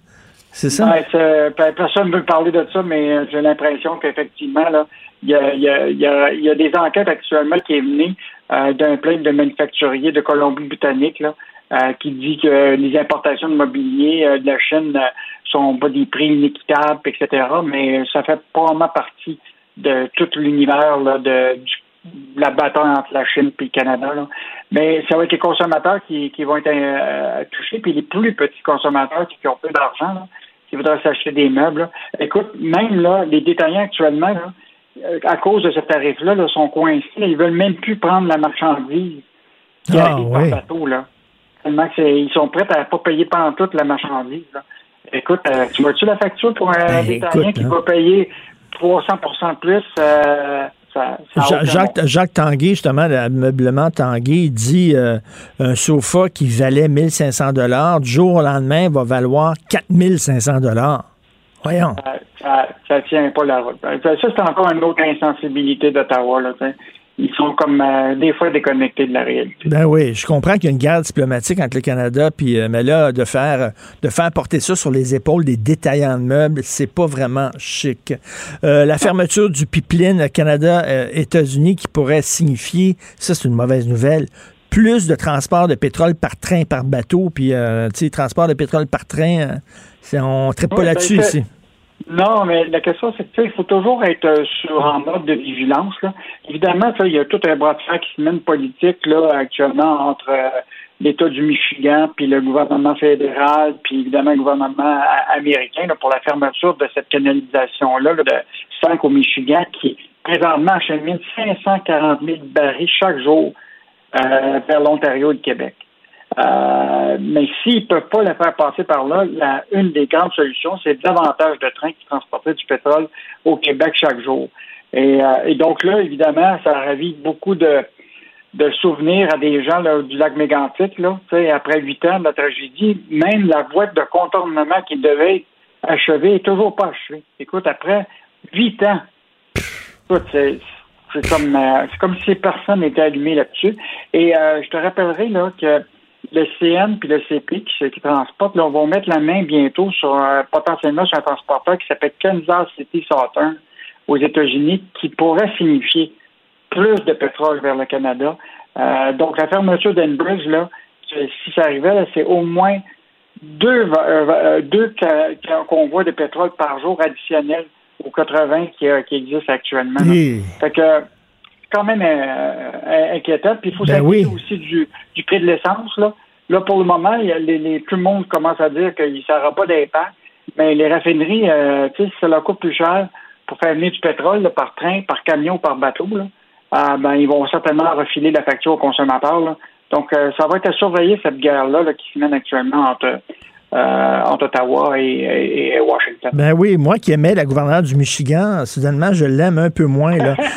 je l'aime un peu moins. Tu sais, tu sais qu'elle avait fait l'objet d'un, complot. On voulait la kidnapper, puis euh, la laisser mourir de faim sur un bateau au plein milieu du lac Michigan. Une affaire complètement fou. Euh, donc, puis on va suivre, bien sûr, Hydro qui est sur le point de frapper un coup de circuit à New York. On se croise les doigts, bien sûr. Merci Yves, on se reparle demain. OK, on se Salut. reparle demain. Pendant que votre attention est centrée sur vos urgences du matin, vos réunions d'affaires du midi, votre retour à la maison ou votre emploi du soir, celle de Desjardins Entreprises est centrée sur plus de 400 000 entreprises à toute heure du jour. Grâce à notre connaissance des secteurs d'activité et à notre accompagnement spécialisé, nous aidons les entrepreneurs à relever chaque défi pour qu'ils puissent rester centrés sur ce qui compte, le développement de leur entreprise. Ben oui, on le sait. Martineau, ça n'a pas de bon sens comme il est bon. Vous écoutez Martineau. Cube Radio. Alors, on discute avec Claude Villeneuve, chroniqueur Journal de Montréal, Journal de Québec. Claude, bien sûr, on va euh, parler de ce que Simon Jolin Barrette va nous présenter tantôt, mais avant, avant, hier, on parlait de, du euh, ministre Dubé euh, qui a invité les jeunes à aller se faire vacciner. Et tu as vu la réponse des jeunes, à quel point ils ont dit oui, présent. On est là, on va y aller. C'est une excellente nouvelle. Mais hein, puis les, les jeunes là, ils ont, ils ont hâte là, de vivre, là, ils ont hâte de profiter de l'été. Tu sais, c'est les euh, tout le monde a fait des sacrifices dans la pandémie là, c'était difficile pour tout le monde, mais tu sais, on se l'est souvent dit toi puis moi là. Imagine comment c'est dole là, tu sais, quand t'as quand t'as 19, 20 ans, puis que c'est l'âge que t'es habitué de socialiser, puis de courir après les filles ou après les garçons, puis tu sais, euh, moi je me rappelle l'importance que voir mes amis ça avait dans ce temps-là. Ben encore aujourd'hui, mais tu sais, on a notre vie, on Ben a oui. on est c'est pas la même chose quand t'es au cégep quand t'es jeune fait qu'eux autres là ils veulent sortir de ça les jeunes là. tu sais c'est pas eux qui tu sais à à la limite, ils s'arrêteront pas au fait qu'ils sont moins vulnérables, en tout cas pas la plupart. Ils, ils vont faire ce qu'il faut pour. Dis-moi ce qu'il faut que je fasse là, pour pouvoir commencer à vivre, je vais le faire. Je pense pas mal ça l'état d'esprit des jeunes présents. Tout à fait. Alors ceux qui disent qu'ils sont pas solidaires, etc., qui sont individualistes, chacun dans leur coin, complètement faux. Ils mettent l'épaule à la roue, puis euh, ils ont répondu présent. J'en suis extrêmement content. Euh, écoute, est-ce que est-ce que c'est une bonne période pour présenter une réforme de la langue française alors qu'on est encore en pleine pandémie? Ben écoute, on va beaucoup le voir, là, la, la, la, différence, là, l'espèce de polarisation médiatique qu'on a au Québec. Là. Toi puis moi, Richard, on a quelques collègues, là, tu sais, je pense à Mathieu Bocoté et à Denise Bombardier, qui ont dû dormir tout habillés pour être prêts à écrire leur texte là, dès que dès que Simon euh, Jolet Barrette va présenter sa réforme du monde qui ont très hâte. Puis là, ben c'est ça, tu risques de lire ça dans la presse. Là. Ben voyons donc, euh, pourquoi là, un projet de loi comme ça en pleine pandémie, c'était quoi l'urgence, tout ça? Bon, moi, je, je faut, faut être prosaïque, là. C'est un engagement électoral de François Legault. Euh, bon, c'est une mission là, euh, un peu euh, casse-cou là, pour son ministre Jolin Barrette, là, le ministre des, questions compliquées. François Legault, il devait présenter quelque chose, puis là, il se faisait tard dans le mandat pour y arriver. C'est pas comme si, tu sais, au, début de la pandémie, 12 mars 2020, l'an passé, il avait dit, oh, on va, attendez un peu, là, on a une réforme de la langue française à préparer. c'est, le, Québec doit continuer à se gouverner. Le projet de loi est prêt. Moi, je pense que c'est une bonne affaire que ça aille de l'avant. on a trop attendu. Il y a des gens qui disent que ça va être très dur pour le PQ. C'est peut-être le dernier clou dans le, dans le cercueil. Oui, effectivement, ce sera pas facile pour le PQ, mais je m'excuse, mais le Parti libéral du Québec, là, euh, s'ils appuient trop euh, la réforme, euh, ils, euh, ils vont euh, faire de la peine, puis ils vont se mettre à dos les allophones et les anglophones. S'ils ne l'appuient pas suffisamment, ben là, les autres sont en opération pour courtiser les francophones qui reviennent au parti, les francophones vont les bouder. Pas évident pour eux autres, là. Oui, puis euh, c'est c'est toute la difficulté en politique de euh, d'élargir ta base sans mm. frustrer les gens que tu déjà. Euh, Dominique Anglade, elle, elle a des députés euh, dans son caucus qui représentent la communauté anglophone, elle a le vote des anglophones. Puis tu sais quand, quand, tu regardes quand, quand, tu regardais les niveaux de satisfaction du Parti libéral, la seule clientèle qui trouvait que le Parti libéral en faisait assez au gouvernement pour la langue française, c'était les anglos. Dans le sens, ils en font déjà bien assez. On s'attend pas du côté des anglophones que le Parti libéral là, soit très, très fasse preuve de scoutisme là, quand vient le temps de protéger le français. Alors pour euh, Dominique Anglade, qui dit, elle, elle va être une, chef libérale à la bourrassa, nationaliste, tout ça, euh, il euh, y, a comme pas de win-win. nécessairement, elle va déplaire à sa base ou elle va avoir l'air frileuse, euh, euh washée aux yeux de son de, de, des francophones qu'elle a besoin d'aller chercher. si elle arrive à marquer des points dans cette situation-là, moi je vais la féliciter parce que je vois pas c'est quoi l'équation qui peut être payante pour elle. Mais pour le PQ, ils vont marteler bien sûr le cégep le cégep français. Euh, c'est certain qu'ils vont pas aller jusque-là. Là, à la CAQ, ils ne vont pas imposer euh, euh, la loi 101 au cégep. Ils ne veulent pas le faire. donc, c'est certain que là, ça va être le clou sur lequel va, cogner le PQ. Ben, que la difficulté sur le cégep français, c'est que quand tu regardes toutes les mesures proposées là, euh, resserrer le, statut du français, là, quand tu fais un sondage, mettons, là, euh, le monde, ils sont, ils sont à peu près pour toutes les idées. Là. Ah ouais, tu sais, euh, mieux s'assurer qu'on soit servi en français dans les commerces, un gouvernement qui communique en français avec les entreprises, tout ça, c'est quelque chose d'important. Mais les Québécois francophones eux-mêmes sont attachés au droit d'aller au cégep en anglais. même s'ils si, sont pas eux-mêmes, même si leurs enfants sont pas nécessairement inscrits là, avoir la possibilité de le faire, avoir la, on a la perception là, que ça donne accès à un niveau d'études supérieur, là, que les cégeps, les institutions scolaires anglophones qui ont bonne réputation. Alors, c'est difficile pour la CAQ et beaucoup de parties de la classe moyenne, beaucoup de parties de, de, de, de nationalistes de, de, se lancer dans une réforme qui va être contestée, qui va avoir des critiques, puis en plus d'adopter une mesure qui fera pas l'affaire du monde. Fait même pour le PQ, je suis pas sûr que c'est payant à marteler ça bien longtemps, mais c'est leur seule façon de se Ben oui, mais tu sais, j'en parlais hier à Mario Dumont euh, concernant le cégep euh, en, anglais, en français, puis il me disait, euh, tu sais-tu où là-dessus? J'ai dit, je suis bien ambivalent, mais tu sais, ça dépend si pour toi le cégep c'est une extension du secondaire, ben tu dis c'est des jeunes, donc oui, il faut appliquer la loi 101, mais si pour toi le cégep c'est le début de l'université, c'est le début des études supérieures, là, tu dis ben là c'est des adultes qui ont le droit de choisir la langue qu'ils veulent. Tu donc ça dépend comment tu vois ça. C'est-tu la fin du secondaire le cégep ou le début de l'université? Ben moi je, en fait c'est ça la, la, beauté, entre guillemets, du cégep, c'est que on, on, a créé ça au Québec, une espèce d'espace transitoire, euh, transitoire entre les, les, études élémentaires puis les études universitaires, c'est à ça que ça sert le cégep. Donc, c'est un peu les deux à la fois. Euh, moi, je, en fait, il faut agir. Moi, je pense qu'il y a des choses qu'il faut faire pour que le cégep français prenne ses lettres de noblesse, euh, qui ne sont pas nécessairement euh, de l'ordre d'interdire l'accès. Exemple, présentement, tu as des anglophones, des jeunes anglophones qui n'arrivent pas à avoir une place dans les cégeps anglophones tellement qu'il y a de francophones et d'allophones qui sont inscrits là, ils n'arrivent pas à être admis. Euh, première chose à faire, s'assurer qu'il y ait une préférence anglophone pour les anglophones qui veulent s'inscrire dans leur cégep. C'est pour ça qu'il existe ces cégeps-là. Deuxième chose, comment ça qu'on finance l'agrandissement de Dawson alors que tous les cégeps francophones euh, de, de, Montréal sont pleins à rabord? Comme pourquoi c'est dans les cégeps anglophones qu'on investit puis qu'on dépense? Moi, je pense que qu'on arrête de surfinancer le cégep anglophone euh, à la hauteur du poids des, des anglophones, puis qu'on donne sa place au cégep francophone, puis déjà, on va avoir fait un bon bout. Euh, moi, je pense qu'avant d'interdire l'accès au cégep anglophone, il y a bien des choses qui peuvent être faites pour, mettons, euh, tu sais, relativiser sa place là, dans, mm. dans le, milieu québécois. Mais évidemment, moi, je j'ai milité au PQ pendant 15 ans. Ça a toujours, ça fait longtemps que c'est une position des milieux plus nationalistes d'interdire le cégep anglophone. Euh, j'ai l'impression que c'est devenu un peu une lubie des nationalistes, tandis que il y a plein de choses qui pourraient être faites là, pour euh, régler ce problème-là. Et en terminant, euh, on sait qu'on est dans une période woke, quand la défense des minorités, c'est très important. On voit à quel point la contestation de la loi 21 elle est organisée. Est-ce qu'on va euh, voir quoi, une résurrection d'Alliance Québec ou du Parti Égalité ou quelque chose dans le genre? Ben, écoute, il y a du monde pour qui on, en fera toujours trop. Euh, tu sais, il faut être conscient que la loi 101 actuelle, là, il n'en reste pas grand-chose. Tu sais, ce que. Stéphane Dion disait il n'y a pas si longtemps, que c'était une grande loi canadienne. la loi 101, telle qu'elle qu'elle existe présentement, elle a été beaucoup réécrite par les juges. Là. Et ben, fait, tu vas trouver des gens qui vont qui, vont arriver avec une nouvelle loi 101. C'est voyons, il me semble que le Québec, le, français, c'était déjà assez bien protégé au Québec et tout. Puis là, des gens, justement, la mouvance woke, le Québec solidaire, qui trouvent que le français, c'est une langue coloniale au même mm, ben oui on ne devrait pas choisir entre les deux. Alors, il va y avoir du monde qui vont chialer, c'est sûr. Il va y avoir, euh, il va avoir de la politique qui va se faire avec ça.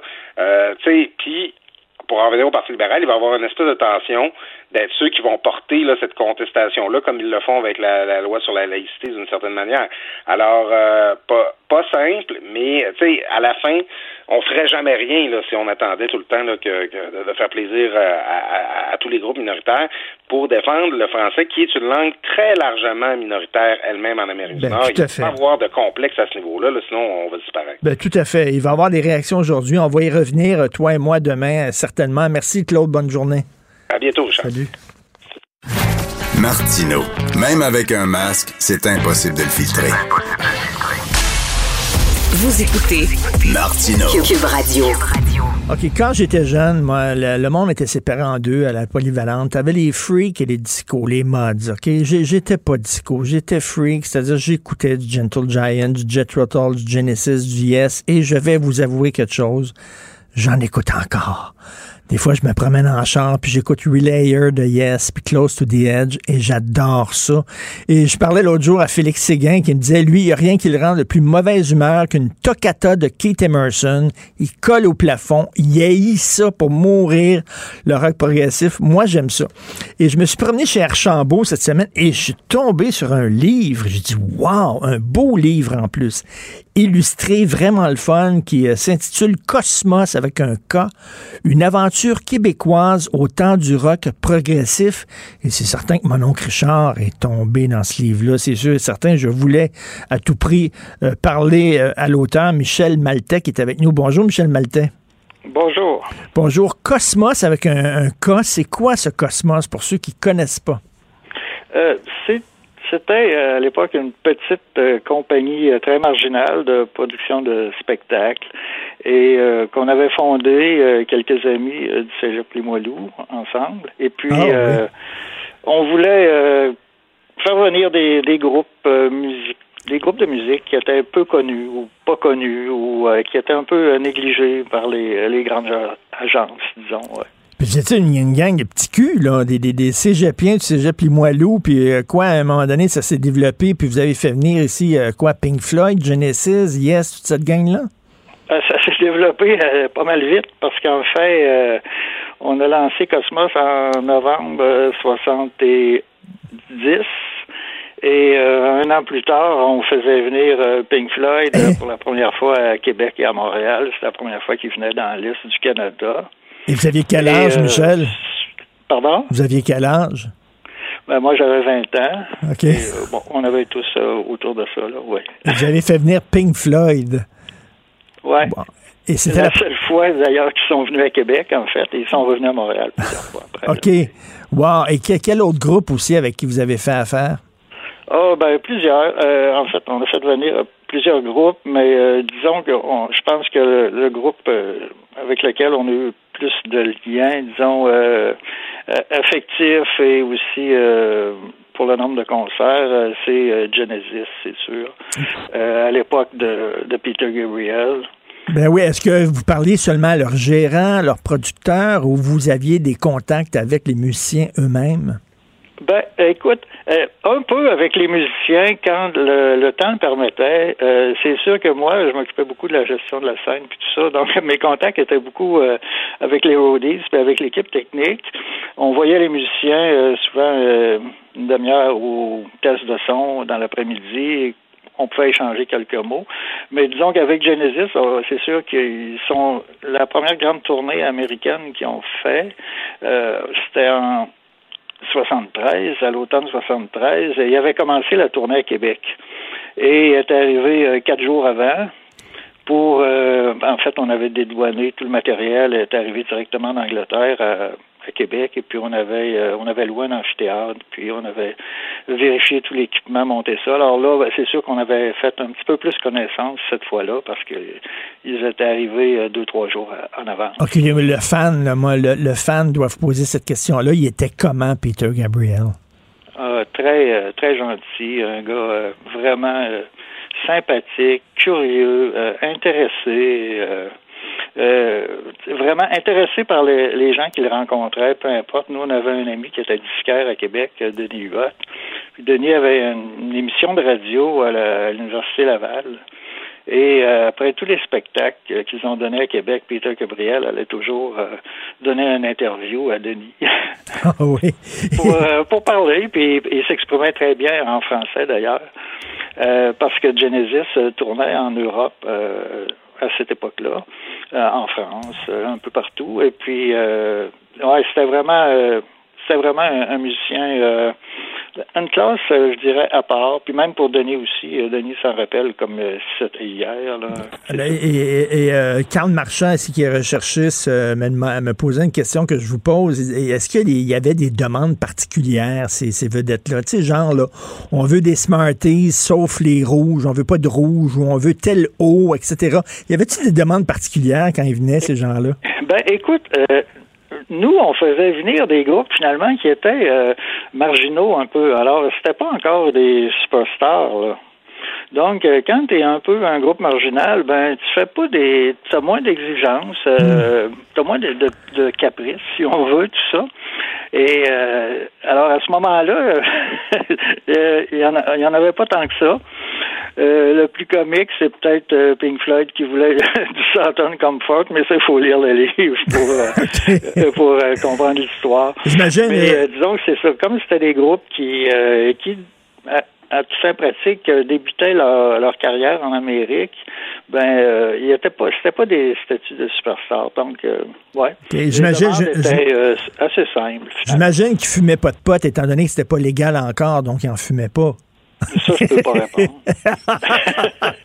Ah, ça devait fumer en maudit dans la chambre, vraiment. Euh, euh, vous avez passé six ans de votre vie à écrire ce livre-là, puis euh, je le dis, c'était vraiment un beau livre. Beaucoup d'iconographie, des affiches de l'époque, des photos, tout ça. Pour ceux qui tripent sur cette époque-là, où les tunes ne duraient pas seulement que trois minutes et demie, c'est vraiment, c'est un cadeau. Et moi, moi j'étais du genre, Michel, à écouter, en parlant de Genesis, je pouvais écouter Cinéma Show puis Supper's Ready à peu près trois fois par jour. Mais quand j'ai entendu Follow You, Follow Me, quand ils ont pris le virage pop, j'ai failli faire une dépression. Tu sais, quand t'es jeune, là, la musique, c'est tout. Là. Je, je sentais ça comme une trahison.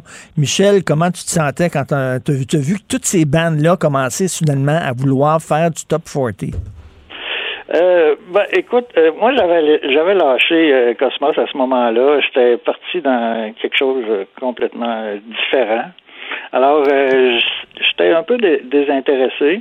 Et puis moi, ben c'est ça, j'ai arrêté d'écouter Genesis euh, après euh, The Land, Down on Broadway, qui était euh, un, un chef-d'œuvre en fait. Et puis après le départ de Gabriel, moi, moi, personnellement, je l'ai pris presque personnel, si tu veux. j'ai dit ça n'a pas de bon sens. c'est mais euh, quand même. Euh, Trick of the Tail, c'est un très bon album, ça je dis. Oui, ben, je très trouve bon. que quand même les, les, les, les gars de Genesis, Phil Collins, euh, Rutherford Banks, tout ça, ils ont bon, ils ont adopté un autre créneau pour pour survivre, pour finalement continuer à faire de la musique. Puis c'est sûr, c'est un volet plus plus commercial un peu, mais c'est ça, c'est des choix que les, que les artistes peuvent faire. Puis euh, rendu là, ben c'est ça. Soit que tu continues à suivre de loin tranquillement ou tu décroches. Mais, mais Michel, faut le dire quand même, ça, ça a comme un peu mal vieilli le rock progressif. Là. Quand on les regarde aujourd'hui là, avec leur, leur cap, là, puis il y avait un côté pompier aussi. Là, puis euh, on réécoute des fois de, de, la musique de ce temps-là, puis on peut pas dire que ça traverse le temps de façon géniale. Ben, écoute, c'était euh, c'était un amalgame de, plusieurs styles de musique. Moi, je pense que c'était c'était une musique rock qui s'ouvrait à l'influence classique beaucoup. Euh, tant au niveau des claviers, l'utilisation des claviers, puis tout ça. Euh, c'est un, amalgame qui n'était pas toujours facile à faire, mais il est quand même resté des en tout cas, moi, ce qui me, je trouve qu'il est resté quand même certaines pièces qui sont des, un petit peu des, des anthologies, des chefs-d'œuvre à ce moment-là. Euh, donner une suite à ça, euh, ça a été peut-être plus difficile pour euh, les groupes qui ont suivi, puis tout ça, parce que finalement, c'est sûr que euh, la, la, clé de la survie, c'est de tourner à la radio, puis quand tes pièces euh, sont trop longues Ben ou oui. euh, trop complexes. C'était une musique qui était beaucoup aussi euh, Les- euh, accessible pour les, euh, les musiciens. Les musiciens euh, adoraient les- le rock progressif à cause de sa complexité. Exactement, ça- la complexité le rendait peu populaire. Oui, c'est une musique de musicien. Puis les, les gens à Chaume FM, là, ils, mettaient, euh, ils mettaient un côté de disque, ils mettaient le 33 tours, puis après ça, les autres, ils sortaient dehors, puis pouvaient aller au restaurant quasiment, parce que la tune durait 30 minutes. Là. Euh, mais, mais bref, euh, bravo euh, pour, pour ce livre-là, Cosmos, une aventure québécoise au temps du rock progressif. Il faut le dire, hein, au Québec, on était à l'avant-garde du rock progressif, là, parce que c'est- il y a souvent des groupes qui ne fonctionnaient pas ailleurs, mais ici, par exemple, on était un des premiers, euh, une des premières places à ouvrir nos bras à Supertramp. C'est, euh, ils ont connu leur premier succès ici, là, je pense. Genesis aussi, c'était très fort ici. Oui. Ben, je pense que le, le rock progressif a plu beaucoup aussi en, en Europe. Euh, en France, en Italie, euh, en Allemagne, etc. Donc, euh, c'est comme un- une partie de la musique anglaise, on dirait qu'il y a qui était plus accessible pour les gens qui avaient un- une culture euh, différente que la culture anglophone. Oui. Et euh, ça, les spécialistes de, de la musique ont beaucoup de théories là-dessus. Moi, j'en- ai pas trop, mais euh, ouais, peut-être qu'il y avait ça. Il y avait le, le Québec francophone, parce qu'il faut, faut le dire, là, c'est le Québec fra- francophone qui a trippé sur euh, Oui, oui, oui. Giant, Genesis et même Pink Floyd au début. là. On se sentait, on se sentait bien intelligent quand on écoutait cette musique-là. On sentait qu'on faisait partie d'une petite gang d'élite. On se sentait bien smart.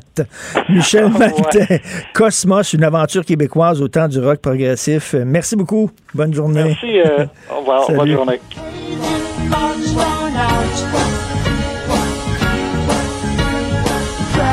creature by the scruff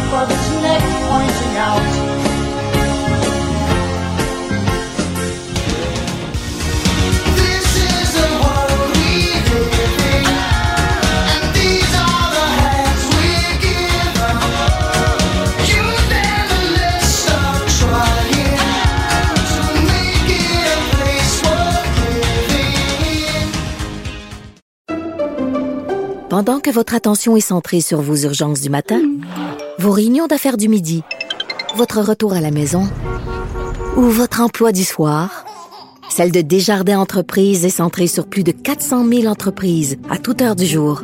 Grâce à notre connaissance des secteurs d'activité et à notre accompagnement spécialisé, nous aidons les entrepreneurs à relever chaque défi pour qu'ils puissent rester centrés sur ce qui compte, le développement de leur entreprise.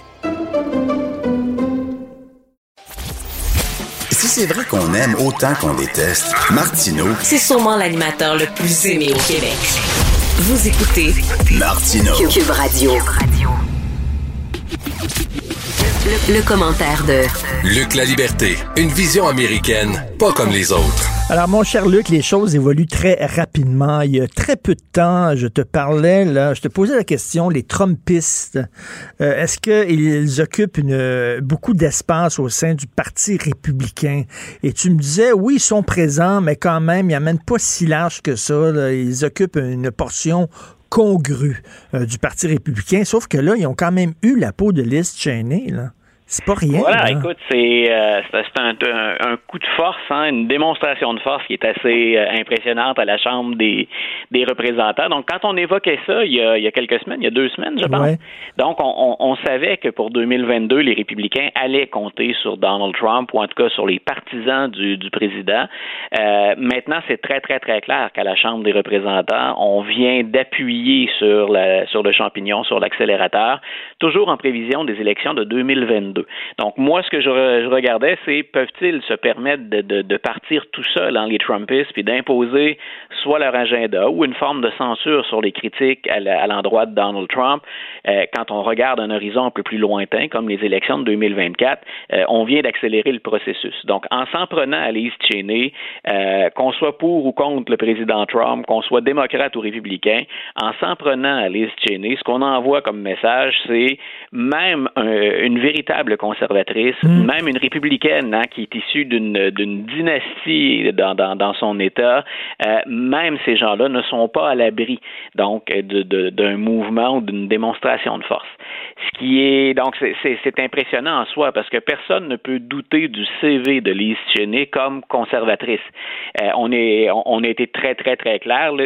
C'est dans son entêtement à dire ben Donald Trump ce qu'il a fait le 6 janvier c'est pas correct et nos élections sont bonnes. Il n'y a pas eu de fraude. Moi je pense qu'on doit euh, défendre la vérité.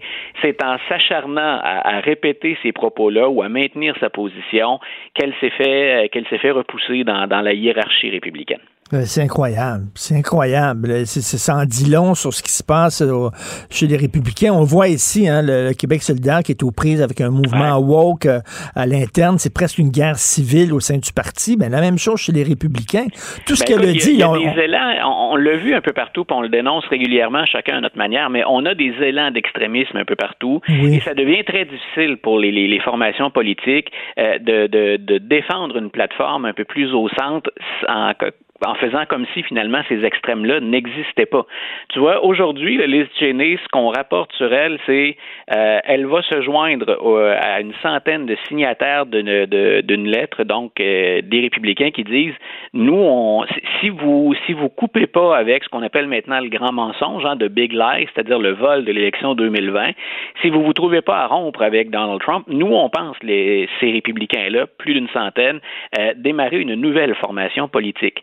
Il y a personne qui veut ça au sein du Parti républicain. Ceux qui menacent de partir veulent pas partir, puis les pro-Trump ne devraient pas les laisser partir non plus parce qu'on divise le, pa- le- le- le parti et qu'on fait le jeu des démocrates, mais on en est là, donc à effectuer un, un ménage. Puis on, on voit chez les républicains, ça divise plus profondément que jamais, mais et du côté démocrate, il n'y a pas si longtemps, on parlait du même phénomène. Il y a une accalmie pour Joe Biden. Les choses vont bien dans les sondages, mais il y a encore un peu de grogne chez les, les- les éléments, au sein des éléments plus progressistes.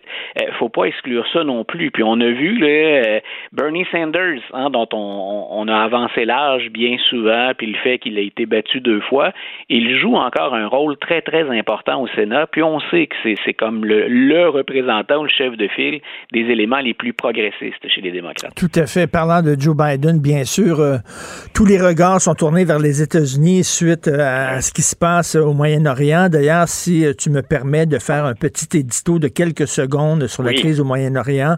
Euh, je sais qu'il y a beaucoup de gens qui critiquent avec raison Israël. Les colonies, moi, je trouve ça totalement inacceptable.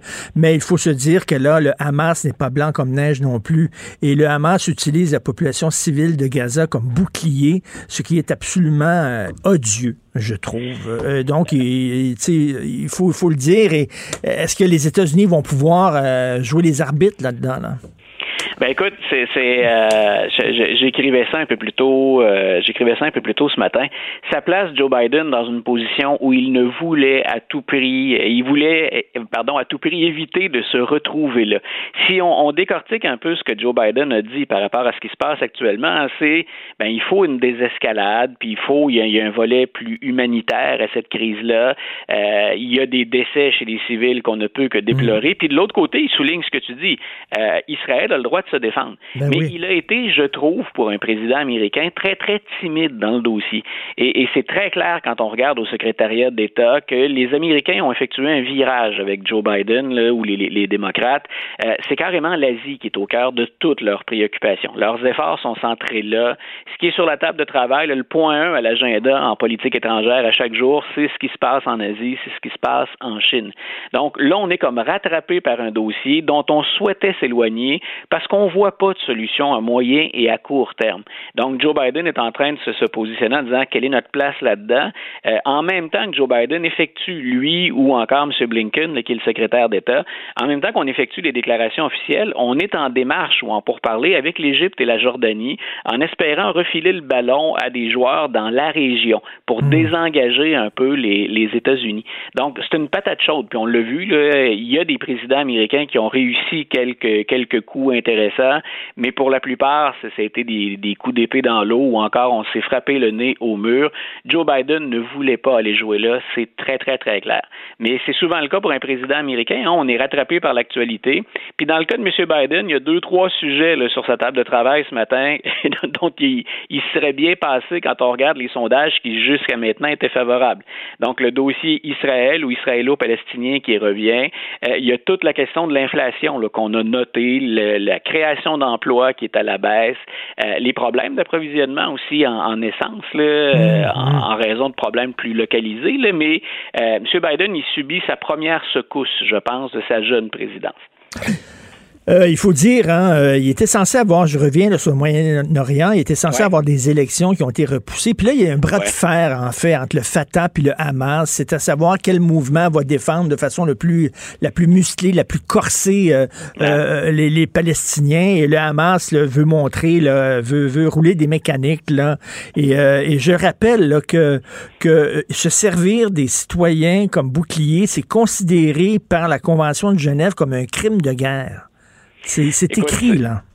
Ce sont des, des euh, ce sont des situations quand on l'observe de loin, puis même quand on, on s'y met le nez, le- quand, on tente de s'y plonger un peu plus, euh, ce sont des, des, des situations. Autant, par exemple, on peut regarder ce que va faire Netanyahou chez lui, euh, puis comment il va jouer sur les, les, les divisions pour imposer son agenda. Euh, autant quand on regarde en face, ça devient très très difficile à appuyer et à défendre également. Et je reviens un peu euh, au président américain, mais euh, c'est le genre de sujet dont on veut s'éloigner. C'est une véritable patate chaude. On l'a vu avec avec M. Trump qui est allé très très très loin. Il est Le- allé très loin pour appuyer Israël. Il a même déménagé l'ambassade américaine. Voilà, donc euh, M. Biden lui espérait quelque chose de plus timide, là, mais il, il devait pas rêver non plus à quatre ans d'accalmie. C'était c'était pas c'était pas très très sérieux. Mais je pense qu'il est replongé là-dedans beaucoup plus vite que ce à quoi on, on s'attendait. Parce que moi, la désescalade, je la vois pas. Là. Ça va être un nouvel intifada. Là. Ben voilà, Ça c'est- risque, c'est- là. ça, ça- ça force les États-Unis à mettre leur poids dans, dans la balance. C'est ce qu'on voulait pas faire. Euh, et c'est la raison pour laquelle moi, je vais surveiller de l'autre côté euh, que peuvent faire les autres alliés américains ou les autres puissances régionales, euh, à quelle entente on peut parvenir avec les Américains pour que les Américains soient... Tu vois, ça me fait penser à, une citation ou à une, vision qu'Obama avait de la politique étrangère américaine à certains endroits dans le monde. C'était « We will lead from behind. Hein, on va être en deuxième ligne finalement. Vous pouvez compter sur les États-Unis, mais vous allez faire le sale boulot. C'est moi qui le personnalise comme ça.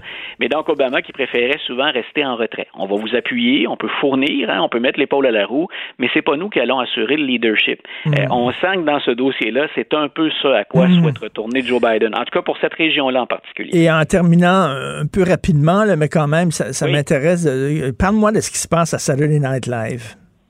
Oui, écoute, c'est euh, on, on réfléchit beaucoup aux extrêmes. Puis mon mon mon euh, mon plaisir, mon travail ou ma responsabilité, je trouve autant comme prof que comme comme blogueur ou chroniqueur à l'occasion, c'est de présenter un peu les deux volets puis d'aller voir les manifestations des extrêmes. Et ce qui s'est passé à Saturday Night Live, c'est un sketch de qui, qui a été rédigé par Michael Shea, qui est euh, un rédacteur noir. C'est important qu'on précise la couleur de la peau, qui est un homme engagé euh, auprès de la communauté noire. C'est quelqu'un qui n'a pas la langue dans sa poche, qui est habitué à la provocation. Et là, il fait un sketch dans lequel, finalement, il présente des jeunes, la génération Z, les 16 à 24 ans. Ils sont en train de s'entretenir avec un médecin qui est Elon Musk.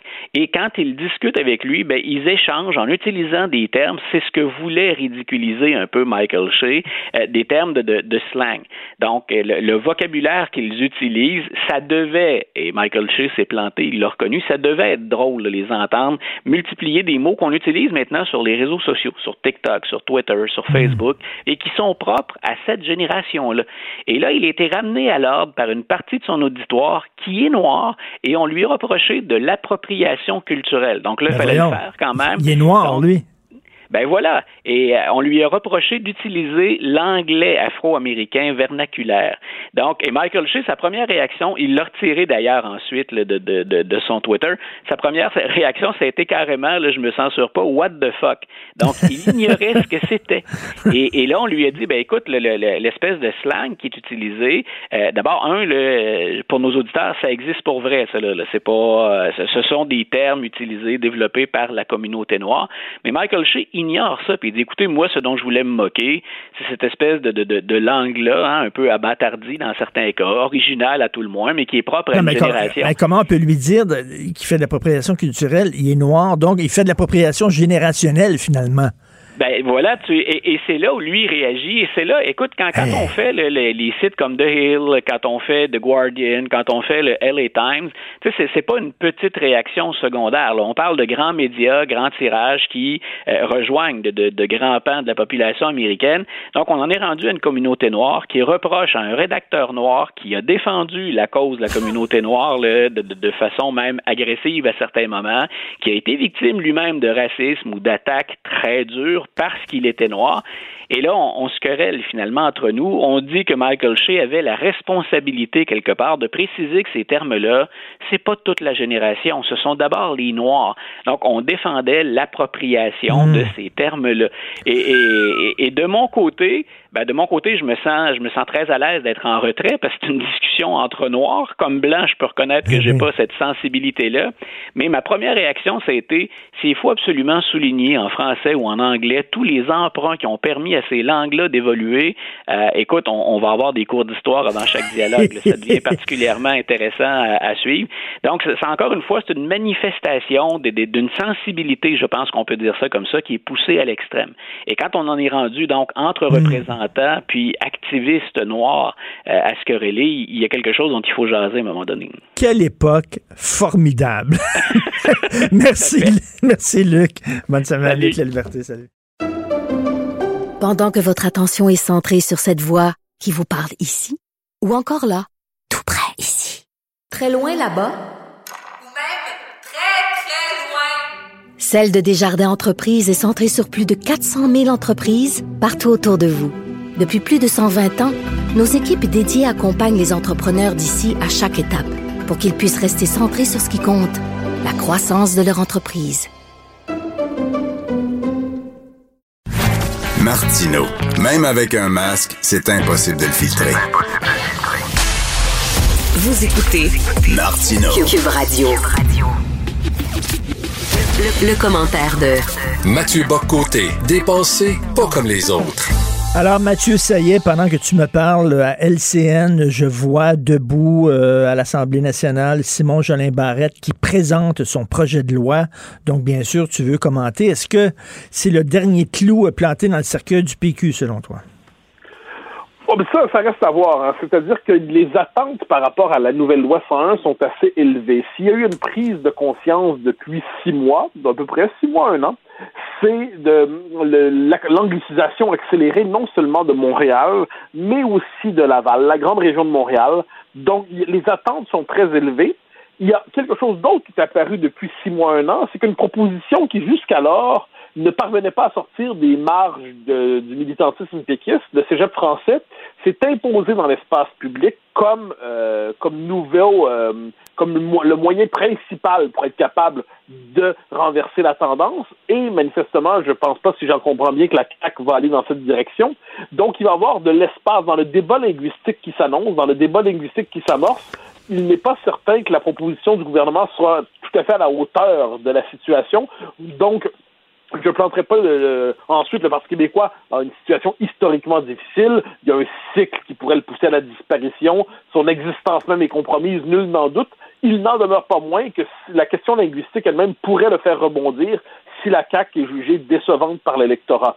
Mais pour moi, il y a une chose centrale qui ressort de tout ça, c'est que ce qu'on voit avec la réaction anticipée ou déjà réelle d'une partie des médias anglophones, des médias anglophones et du Canada anglais, c'est que même le geste le plus modeste, le plus minimaliste d'affirmation linguistique est interprété comme une volonté d'éradiquer l'anglais, comme une forme d'anglophobie, de persécution des minorités. S'ajoute à ça, on l'entendait hier, on l'entend ce discours qui traîne sur les réseaux sociaux, mais qui fait écho à une réalité. On nous dit finalement que le français, c'est une certaine partie de, ceux qui se réclament de la diversité, entre guillemets, vont nous dire que le français, c'est une langue coloniale. C'est une langue qui est celle des Québécois de souche. Et de ce point de vue, pour être véritablement ouverte, est-ce que la société québécoise ne devrait pas être une société bilingue, une société multiculturelle? Est-ce que l'époque du Québec français, ça n'appartient pas au, mythe d'un Québec blanc, homogène, francophone, catholique et ainsi de suite?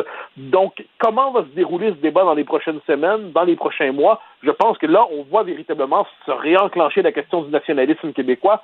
Quel en sera le résultat, je ne sais pas. Mais pour ce qui est, certain, c'est que ça, faisait longtemps que la question linguistique devait ressurgir. On verra comment elle se traduit politiquement maintenant. Est-ce que tu trouves qu'on devrait mettre nos bémols de côté euh, ces temps-ci? C'est certain que, bon, peut-être il y a des gens qui vont dire que ça va pas assez loin dans certains domaines, dans certains secteurs, par exemple le cégep, etc. Mais est-ce qu'on n'a pas un devoir de solidarité avec notre gouvernement? Mais ça dépend, il y a deux choses. Je pense que les ministres et les députés ont devoir de solidarité envers leur, gouver- leur gouvernement. Ensuite, les analystes, les chroniqueurs, les éditorialistes ont un devoir de vérité, de lucidité. Ça ne veut pas dire ensuite qu'ils vont pas dire au, au final, bon, mais ce projet de loi est insuffisant, il a ses limites, il va pas assez loin, mais c'est néanmoins un pas dans la bonne direction. oui. Il est néanmoins nécessaire. Bon. Alors, mais, cela dit, euh, je ne suis pas de ceux qui accepteraient qu'on transforme les chroniqueurs, les éditorialistes, les intellectuels en militants, en euh, no- no- no- notre notre travail. Je me permets de dire notre travail. Ce n'est pas de, de- des cheerleaders du gouvernement, quelle que soit la proposition. Si on trouve qu'il y a de bons aspects dans ce projet de loi-là, on le dit. Si on pense qu'il est insuffisant, on le dit aussi. Ça ne veut pas dire qu'au dernier moment, ou à tout le moins à travers tout ça, on n'y est pas favorable, mais il ne nous est pas interdit d'y être favorable tout en le critiquant. C'est-à-dire que les militants et que les ministres et les députés fassent leur travail et que les analystes fassent le leur, ça ne veut pas dire qu'en dernière instance, on ne se réjouira pas de, le- du, du- fait que ce, ce projet de loi sera voté quand viendra le temps, en espérant qu'il soit bonifié par les débats. Et là, on parle, bon, d'un- ministère de la langue française, euh, bon, d'une nouvelle charte, etc. Euh, euh, en même temps, un des problèmes avec la loi euh, 101, c'est que la loi existait, on l'appliquait pas. Par exemple, tout le, le- le truc, des- le dossier hier qui était publié dans le journal, qui était très intéressant, du statut bilingue des municipalités. Il y a des municipalités qui jouissaient encore du statut de ville bilingue, alors qu'il y avait seulement 12 20 de- d'anglophones. On aurait pu, euh, dire, la loi était là, on aurait pu leur retirer leur statut de ville. On n'appliquait pas la loi qui existait, les règlements qui étaient là? La, loi 101 elle était, avait une force résiduelle, en fait. C'est-à-dire, elle était là parce que parce qu'elle était déjà là, elle était encore là. Disons ça comme ça. Mais il y a eu un tel relâchement depuis 25 ans sur la question linguistique que la moindre, le moindre pas en avant était vu comme une tâche presque impossible. Donc là, ce qu'on constate, c'est que la loi 101, on peut l'appliquer, mais aussi, il faut aussi l'adapter, je crois. C'est pour ça que moi, je ne laisserai pas de côté la question des cégeps, même si le gouvernement ne l'embrasse pas. Je pense qu'il faut rappeler pourquoi toutes les mesures qui sont prises en ce moment, là, puis il va en avoir, c'est très bien. Si on laisse de côté la question des cégeps, c'est qu'on multiplie les mesures pour ne pas prendre la mesure qui pourrait vraiment changer la donne. J'ajoute une chose qui me semble centrale et qu'on ne peut pas laisser de côté. C'est qu'on aurait beau avoir la loi 101 la plus musclée au monde, si on conserve les seuils d'immigration qu'on a en ce moment, qui sont la cause principale d'anglicisation, pas parce que les immigrants sont méchants, bien sûr que non, c'est que la dynamique de l'immigration fait qu'on n'est pas capable d'intégrer, d'absorber, de franciser autant qu'une proportion exagérément élevée des, nouveaux arrivants s'anglicisent. Eh bien, si on a les seuils d'immigration qu'on a en ce moment, même la loi 101 la plus musclée ne pourra rien y faire. Au mieux, elle ralentira la chute. Donc moi, je pense que là, c'est bien l'aspect loi 101. Il va falloir aller fort, il va falloir aller loin, mais il va falloir aussi au même moment se dire que si on ne fait pas le lien entre la nouvelle loi 101 et une baisse significative des seuils d'immigration, eh c'est un coup d'épée dans l'eau, ou alors c'est un coup dagrouillé, c'est se condamner à, à- à finalement à boxer avec un poing dans le dos. Donc ça, je pense qu'il va falloir tôt ou tard poser cette question-là, mais ça, c'est un grand tabou de la politique québécoise. Pourtant, il est nécessaire. François Legault l'avait abordé en passant à la dernière campagne électorale, en disant qu'il fallait baisser les seuils d'immigration pour s'assurer que ses petits-enfants parlent français. L'enjeu est là. Loi 101 plus forte, oui. Ici, ça ne vient pas qu'une baisse des seuils d'immigration. Ça va être, appelons ça, un geste symbolique fort qui va peut-être ralentir la chute, mais qui, sur le fond des choses, n'inversera pas la tendance. Or, c'est d'inverser la tendance dont on parle aujourd'hui. soit qu'on baisse le seuil d'immigration, des gens vont dire soit qu'on baisse le seuil d'immigration, soit qu'on le maintienne ou qu'on l'augmente, mais qu'on appuie sur l'accélérateur pour ce qui est de la francisation et qu'on donne de davantage de moyens, qu'on débloque de l'argent et des budgets. Mais ouais, oui, mais, mais ça, c'est que ça, il y, y a des limites à ce qu'on peut faire en travail de francisation. Je veux dire, la, démographie n'est pas simplement objet d'ingénierie sociale. C'est-à-dire, on aurait beau investir 74 milliards, disons ça comme ça, en francisation. Il n'en demeure pas moins que si, à cause de la dynamique démographique à Montréal et au-delà de Montréal, euh, le, au-delà de tout l'argent et des règles qu'on peut faire, la dynamique d'intégration nord-américaine, c'est l'anglais. La dynamique d'intégration canadienne, c'est l'anglais. Donc, a un déséquilibre démographique trop marqué, on aurait beau avoir des politiques les plus volontaristes, à un moment donné, ça ne suffit plus. Donc, c'est pour ça que je pense qu'il faut poser, c'est une citation que j'aime beaucoup de Michel Brunet, je pense que je l'ai répété 7000 fois dans ma vie, donc ça va être la 7001e fois.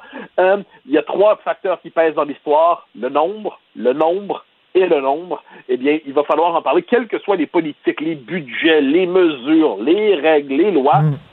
S'il n'y a pas de baisse significative des seuils, le reste de la politique est condamné à une relative impuissance. Soit du temps passant, à travers tout ça, oui, on veut réguler euh, les cégeps, on dit qu'on va chercher à... Mais c'est une forme de demi-mesure. À l'échelle de l'histoire, euh, je me permets le clin d'œil, mais c'est comme si on refaisait la loi 22, mais appliquée au cégep. C'est-à-dire une espèce de compromis tarabiscoté, alors qu'il serait possible tout simplement de faire la chose qui s'impose. Donc, je reprends ta formule qui était très bonne. Tu demandais est-ce qu'on a un devoir de solidarité? Je pense que le devoir de patriotisme, appelons ça comme ça, c'est de dire très bien, on fait quelque chose pour le français, même si c'est pas l'idéal, c'est pas rien, très bien, mais ne faisons pas semblant, ne, ne nous fermons pas les yeux, ne faisons pas croire que c'est l'idéal. Ce qui est proposé là, ça risque d'être un compromis décevant, ce qui ne veut pas dire que c'est pas mieux que rien, mais c'est quand même pas tout ce qu'on espérait, c'est même pas la moitié de ce qu'on espérait. Est-ce qu'on va assister à une contestation? Là, on sait que la loi, la loi 21, elle est contestée. Les gens qui la contestent sont organisés, ils ont de l'argent, ils sortent dans la rue avec des pancartes, ils vont devant les tribunaux. Est-ce que ça va, ça, ça, ça va, euh, on va voir la même chose pour la loi 101, selon Ah, toi? C'est inévitable, c'est inévitable. Surtout, ils n'ont pas besoin d'aller dans la rue. Dire, le régime canadien, le régime de 1982, le régime de la Charte des droits et libertés, le régime de Trudeau père et fils, dans ce régime, toute forme d'affirmation nationale québécoise est condamnée à se faire contester devant les tribunaux, à se faire mutiler, à se faire déconstruire. On l'a vu avec la loi 101 récemment. L'histoire de la, de la loi 21, pardon, l'histoire de la loi 101, en passant, faut quand même faut l'oublier, c'est l'histoire d'une loi qui, dans sa première version, était très forte et qui a ensuite été mutilée, déconstruite, torpillée, gruyérisée par le régime canadien. Ben c'est ce qui va se repasser. Il, le- toute affirmation nationale du Québec dans la fédération est condamnée à se faire dans des paramètres exagérément étroits, exagérément limités, des paramètres trop contraignants. Puis moi, je trouve, mais ça, bon, ça, ça je te surprendrai pas en disant ça, mais je trouve absurde qu'on aborde la question linguistique sans au moins, ne serait-ce que partiellement, aborder la question du- de notre statut politique. Dans, dans la fédération, le poids des francophones ne fait que baisser. Dans le Canada, le poids du peuple québécois, du Québec ne fait que baisser. Mais on fait comme si ça avait aucune conséquence. On débattait de ça comme si on était déjà un pays libre et souverain. Non, euh, si on était, s'il y avait une réflexion politique sérieuse au Québec, au moins la question de l'indépendance ressurgirait quelque part dans le portrait. Pourtant, en ce moment, il y a une forme d'étrange censure collective sur cette question, une forme d'inhibition. J'espère que le débat linguistique va nous amener à renouer avec la question de notre cadre politique pour cesser de négocier notre destin linguistique avec des outils empruntés, puis qu'on soit capable d'avoir les pleins moyens pour affirmer notre identité collective, notre langue. En tout cas, j'imagine que tu vas suivre ça de très près aujourd'hui, les différentes De réactions. passionnée. Et on s'en reparle, euh, on s'en reparle demain, Mathieu. Merci beaucoup. Bonne Avec journée. grand plaisir. Salut. Bye bye. Pendant que votre attention est centrée sur cette voix qui vous parle ici, ou encore là, tout près ici, très loin là-bas, Celle de Desjardins Entreprises est centrée sur plus de 400 000 entreprises partout autour de vous. Depuis plus de 120 ans, nos équipes dédiées accompagnent les entrepreneurs d'ici à chaque étape pour qu'ils puissent rester centrés sur ce qui compte, la croissance de leur entreprise. Comme les autres. Martineau, il n'y a pas le temps pour la controverse. Il a jamais coulé l'eau sous les ponts. C'est lui qui la verse. Vous écoutez Martineau. Cube, Cube Radio. Alors, je suis avec Yasmine Abdel-Fadel, tiens, analyste politique, collaboratrice à l'émission Là-haut sur la colline avec Antoine Robitaille, et qui a remplacé euh, vaillamment euh, Claude Villeneuve. Salut Yasmine. Bonjour Richard. Très content de te retrouver. Euh, Et, et- et moi, ce qui m'intéresse aujourd'hui, c'est de voir comment le Parti libéral du Québec va jouer ses cartes.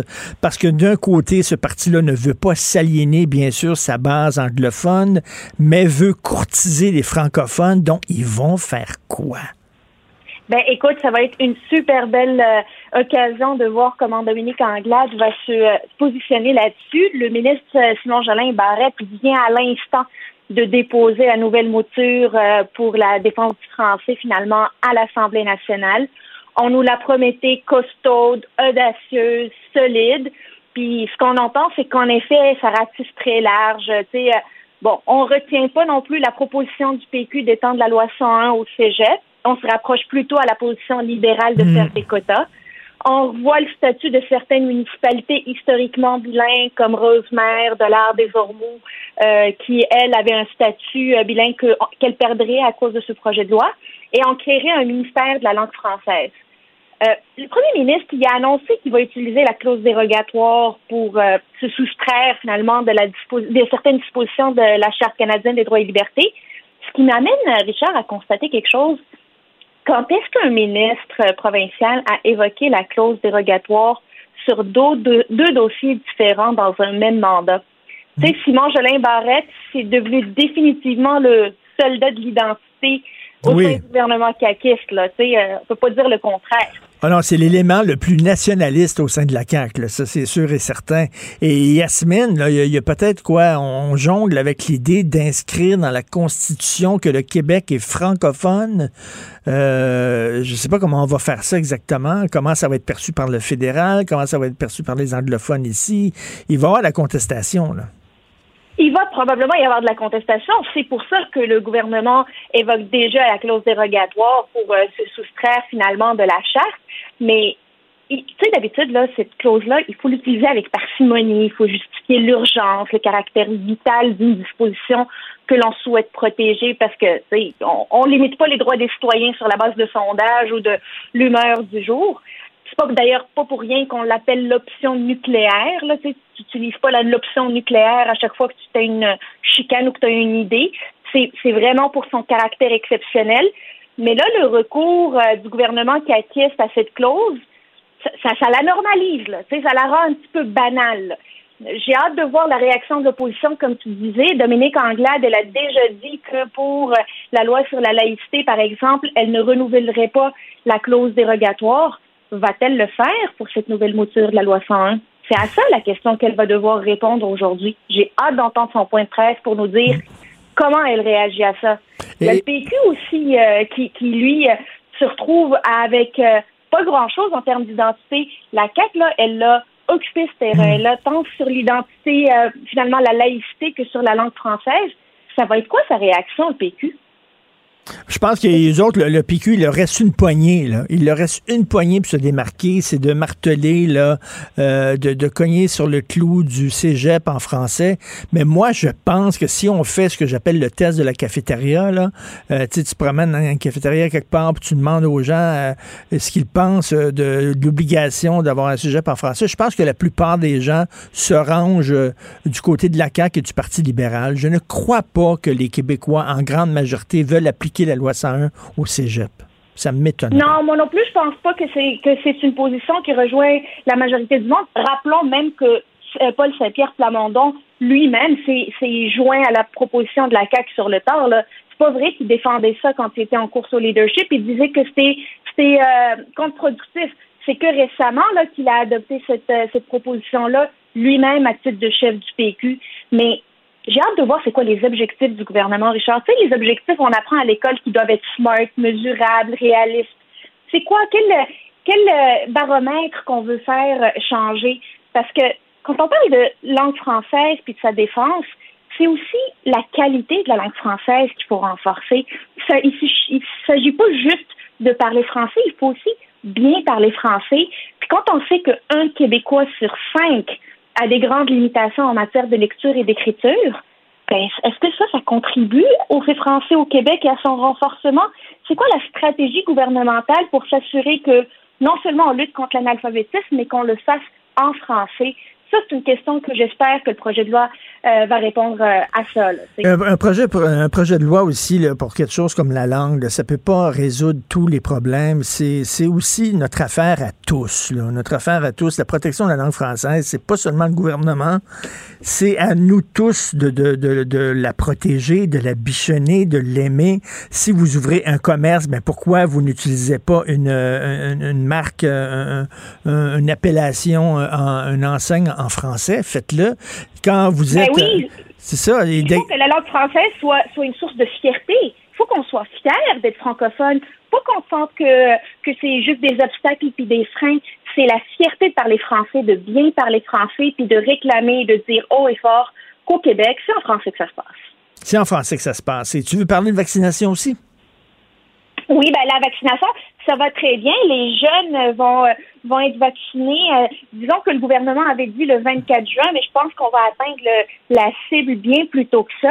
Écoute, Richard, je pense qu'on va avoir un été normal. Ça fait du bien au moral. Quasiment normal. En tout cas, moi, j'ai très hâte qu'il nous présente son, son plan de sortie parce que les restaurateurs, euh, les propriétaires de bars, tout, le monde attend ça, là, vraiment. là. Quand est-ce Ben qu'on va pouvoir ouvrir les urgent. terrasses? là? Oui, quand est-ce que ça va être, euh, on va ouvrir les terrasses? Quand est-ce que, c'est quoi le plan de déconfinement? À quel pourcentage on va pouvoir reprendre un peu nos habitudes d'aller au restaurant, de, de, de un peu comme la Saskatchewan, les, les commerces, les restaurants ont besoin de prévisibilité. La saison, la, la, la saison estivale arrive à grands pas. Déjà qu'on n'aura pas de touristes pour pouvoir occuper les, les, les restaurants qu'on a, notamment, je pense au Vieux-Montréal ici ben on peut-tu au moins avoir savoir quand est-ce qu'ils vont pouvoir nous recevoir nous euh, les Québécois qui avons hâte euh, d'aller euh, de, de- finalement d'envahir ces terrasses là et de profiter euh, de ce que nos restaurateurs ont offrir. Yasmine, c'est une opération délicate parce qu'il faut pas aller trop vite. hein. Il y a seulement encore là, quoi 40% des Québécois vaccinés euh, pour vraiment ouvrir. Ça prend euh, 70, puis il y a même des gens qui disent peut-être 80% de vaccination. Donc, faut pas ouvrir trop tôt non plus. là. Non, pas trop tôt, mais juste savoir à partir de quand. C'est quoi le pourcentage qu'on doit atteindre? Parce que ça, ça va peut-être pousser les réfractaires à la vaccination, ceux qui sont pas encore sûrs, à aller le faire. Ça devient la carotte là pour aller chercher ton vaccin. Euh, c'est la promesse de de- d'un été puis finalement d'un retour à la normale qu'on a euh, au bout de la ligne. Et euh, les, les restaurateurs ne savent pas encore quand ils vont pouvoir ouvrir leur terrasse, sauf qu'on sait que le 22 mai, la ronde va ouvrir. C'est assez c'est surréaliste, ça, là. là. Oui, mais c'est ça que la pandémie a fait, Richard. Tu sais, les, les, les, les différences finalement, puis les, les incohérences là, euh, pendant la pandémie, on en a vu, puis on va en continuer à en voir. Euh, Le 22 mai, la, la ronde va ouvrir, mais je suis allée, moi, l'été dernier, à la ronde euh, en plein été avec mes enfants. C'était quand même strict, là. Tu sais, les masques, là, t'as pas le droit de l'enlever. Ton enfant, en plus de deux ans, il porte un masque. Il a beau être dans un manège, il porte un masque. C'est strict. Euh, J'ai hâte de voir si les, les restaurants puis les différents euh, les différents comptoirs de nourriture à la vente vont eux être euh, en mesure d'offrir de la bouffe. Ça, ça va ça, ça, risque d'être dérangeant pour les restaurateurs. Ben, c'est sûr et certain. Si les restaurants de la ronde ont le droit, eux autres vont dire Hey, comment ça se fait, nous autres, on n'a pas le droit. Alors que, on, applique les mesures sanitaires de façon très, très correcte. Merci beaucoup, Yasmine. Bonne journée. Merci, Richard. Excellente journée, Yasmine Abdel Fadel. Salut, vas-tu à Ronde, toi, le 22 mai? Es-tu fou, toi? Faire une crise cardiaque en pleine montagne russe. T'es-tu malade? Puis là, tu sais, en plus, toutes les. T'as vu, la ronde, il n'y a rien à manger à part des chaînes américaines. Oui. C'est comme aller sur la 20. C'est rien de la chenoute. C'est juste de la merde, euh, puis plus cher qu'ailleurs, d'ailleurs. Ils chargent plus cher qu'ailleurs. Ben oui, c'est sûr. là, tu peux pas apporter ton lunch? Hey, c'est petit, la ronde. Hein? Ah, c'est petit. Tu fais, tu Où- fais le où on tour est super rapide, là. C'est soit que la ronde est petite, ou soit qu'on a vieilli puis on est plus gros. puis, la- puis le rapport est différent. En tout cas, bref. Euh, tantôt, on va parler aux agents de la fonte qui euh, souhaitent avoir des gilets pare-balles euh, plus efficaces. Ben, un gilet par balle, habituellement, ça arrête les balles. C'est ça Ben, l'idée. Ça dépend de la balle, tu sais. C'est une balle de baseball, c'est moins grave. Puis l'autre affaire dont je veux parler avec eux, c'est euh, le ministre qui veut remplacer leurs 12, les- ils ont des carabines 12. Euh, moi, je connais pas, jamais fait de chasse. Par des AR-15. Richard, des AR-15, là, regarde, c'est ça ici, regarde sur l'ordi. C'est ça. des armes de tuerie, de, de fusillade, de, de, de mass shooting. Aux- même aux États-Unis, autres, ils font ont affaire, eux autres font affaire avec des gens armés qui sont des fois chauds d'ail. Non, je comprends, mais tu vas en Oui. tuer combien à, à- à la seconde? C'est Rambo à la chasse, c'est ça? Alors, c'est euh, c'est c'est un peu fou raide. Puis euh, euh, à 11 h je me souviens plus ce qu'on fait à, 11 h On fait euh, Lac Mégantic. Ben oui. Lac Mégantic. Huit ans après, Ouais. puis ça passe encore près des maisons. Oui, puis euh, il y a un, un citoyen qui dit euh, C'est quoi le problème? La- le, le REM va être pris en quatre ans. Sur des kilomètres. Ici, c'est un contournement. Mais c'était l'escargot. Marc Garneau qui était d'abord en charge de ça. Qui Would you believe they put a man on the moon? Ouais, Man still on the moon. Non, mais tu sais, c'est un astronaute. un- il a accompli des choses extraordinaires que j'aurais jamais accompli de ma vie. Mais comme ministre des Transports, il est pas bon. Il a jamais été bon, puis il l'est pas. Puis là, il est remplacé par Omar El-Gabra, qui a pas l'air plus puissant. Là, faut qu'il lise les dossiers. C'est comment que c'est? Il va lire mes dossiers. Puis là, tu as vu en plus là, avec le pipeline qui, qui va fermer, Ouais, là, ben, en il va y avoir davantage de pétrole Ben oui. qui vont. euh, Et là, c'est pas de. Là, c'est arrivé, ça, 47 morts euh, en 2013, juillet 2013. On est rendu en 2021. Là, c'est pas. Puis il va y avoir des dépassements de coûts. Combien demande-t-on à Transport Canada? Je ne sais pas. Ils savent pas. Là, là, est-ce qu'ils mettent la vie des gens de lac mégantic encore en jeu parce qu'ils sont incompétents puis ils travaillent comme des escargots des slow-mo? Donc ça, on va en parler avec la mairesse tantôt, Mme Morin, de lac mégantic. Et à midi, c'est sûr qu'on va revenir sur le projet de réforme de la loi 101 du gouvernement Legault. Euh, on a invité euh, Québec solidaire va être là, Parti québécois va être là, Parti libéral ne parle pas avant 1h30. Faut qu'ils réfléchissent. Ben, ils pensent pas vite. Parle lentement, je comprends pas vite. réfléchissent. C'est euh, c'est ça. Fait que moi, je les invite. Moi, je pense que Dominique Andelade puis euh, Charles Robert, tu sais, l'ancien euh, col- acolyte de Philippe Couillard, Charles Robert, Oui, communication, je pense qu'ils m'haïssent profondément. Fait que, ils trouvent toujours une raison pour euh, pour pas venir à l'émission. Puis là, on a invité Hélène David, qui est la porte-parole, puis euh, ça a l'air qu'elle est pas disponible.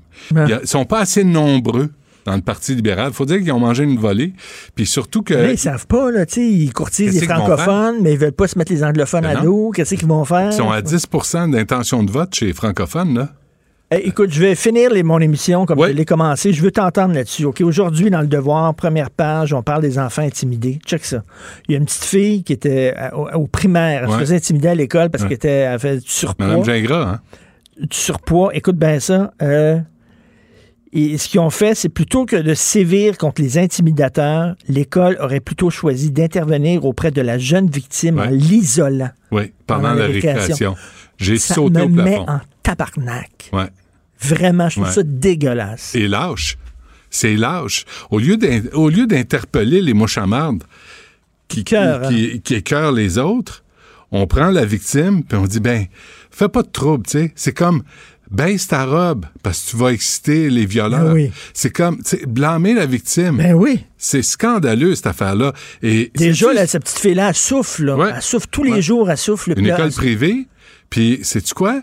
L- Ceux et celles qui ont pris cette décision-là là, vont garder leur job. Ça m'insulte, ça me scandalise vraiment. On va t'écouter, bien sûr, euh, Benoît. On va t'écouter, mais il n'y aura pas les gens du Parti libéral. C'est pas parce que t'as pas essayé. c'est- pas parce que je les invite pas. T'es pas fin qu'eux autres. C'est pas. Quand est-ce que j'ai pas été fin, moi? Alors, merci beaucoup à, mon, à ma magnifique équipe. euh, Carl Marchand à la recherche. Merci, Carl. Merci, Maude de Boutet à la console, à la réalisation. Bien sûr, l'incontournable Achille Le Moinet. On se reparle demain 8 h et on écoute Benoît. Cube Radio.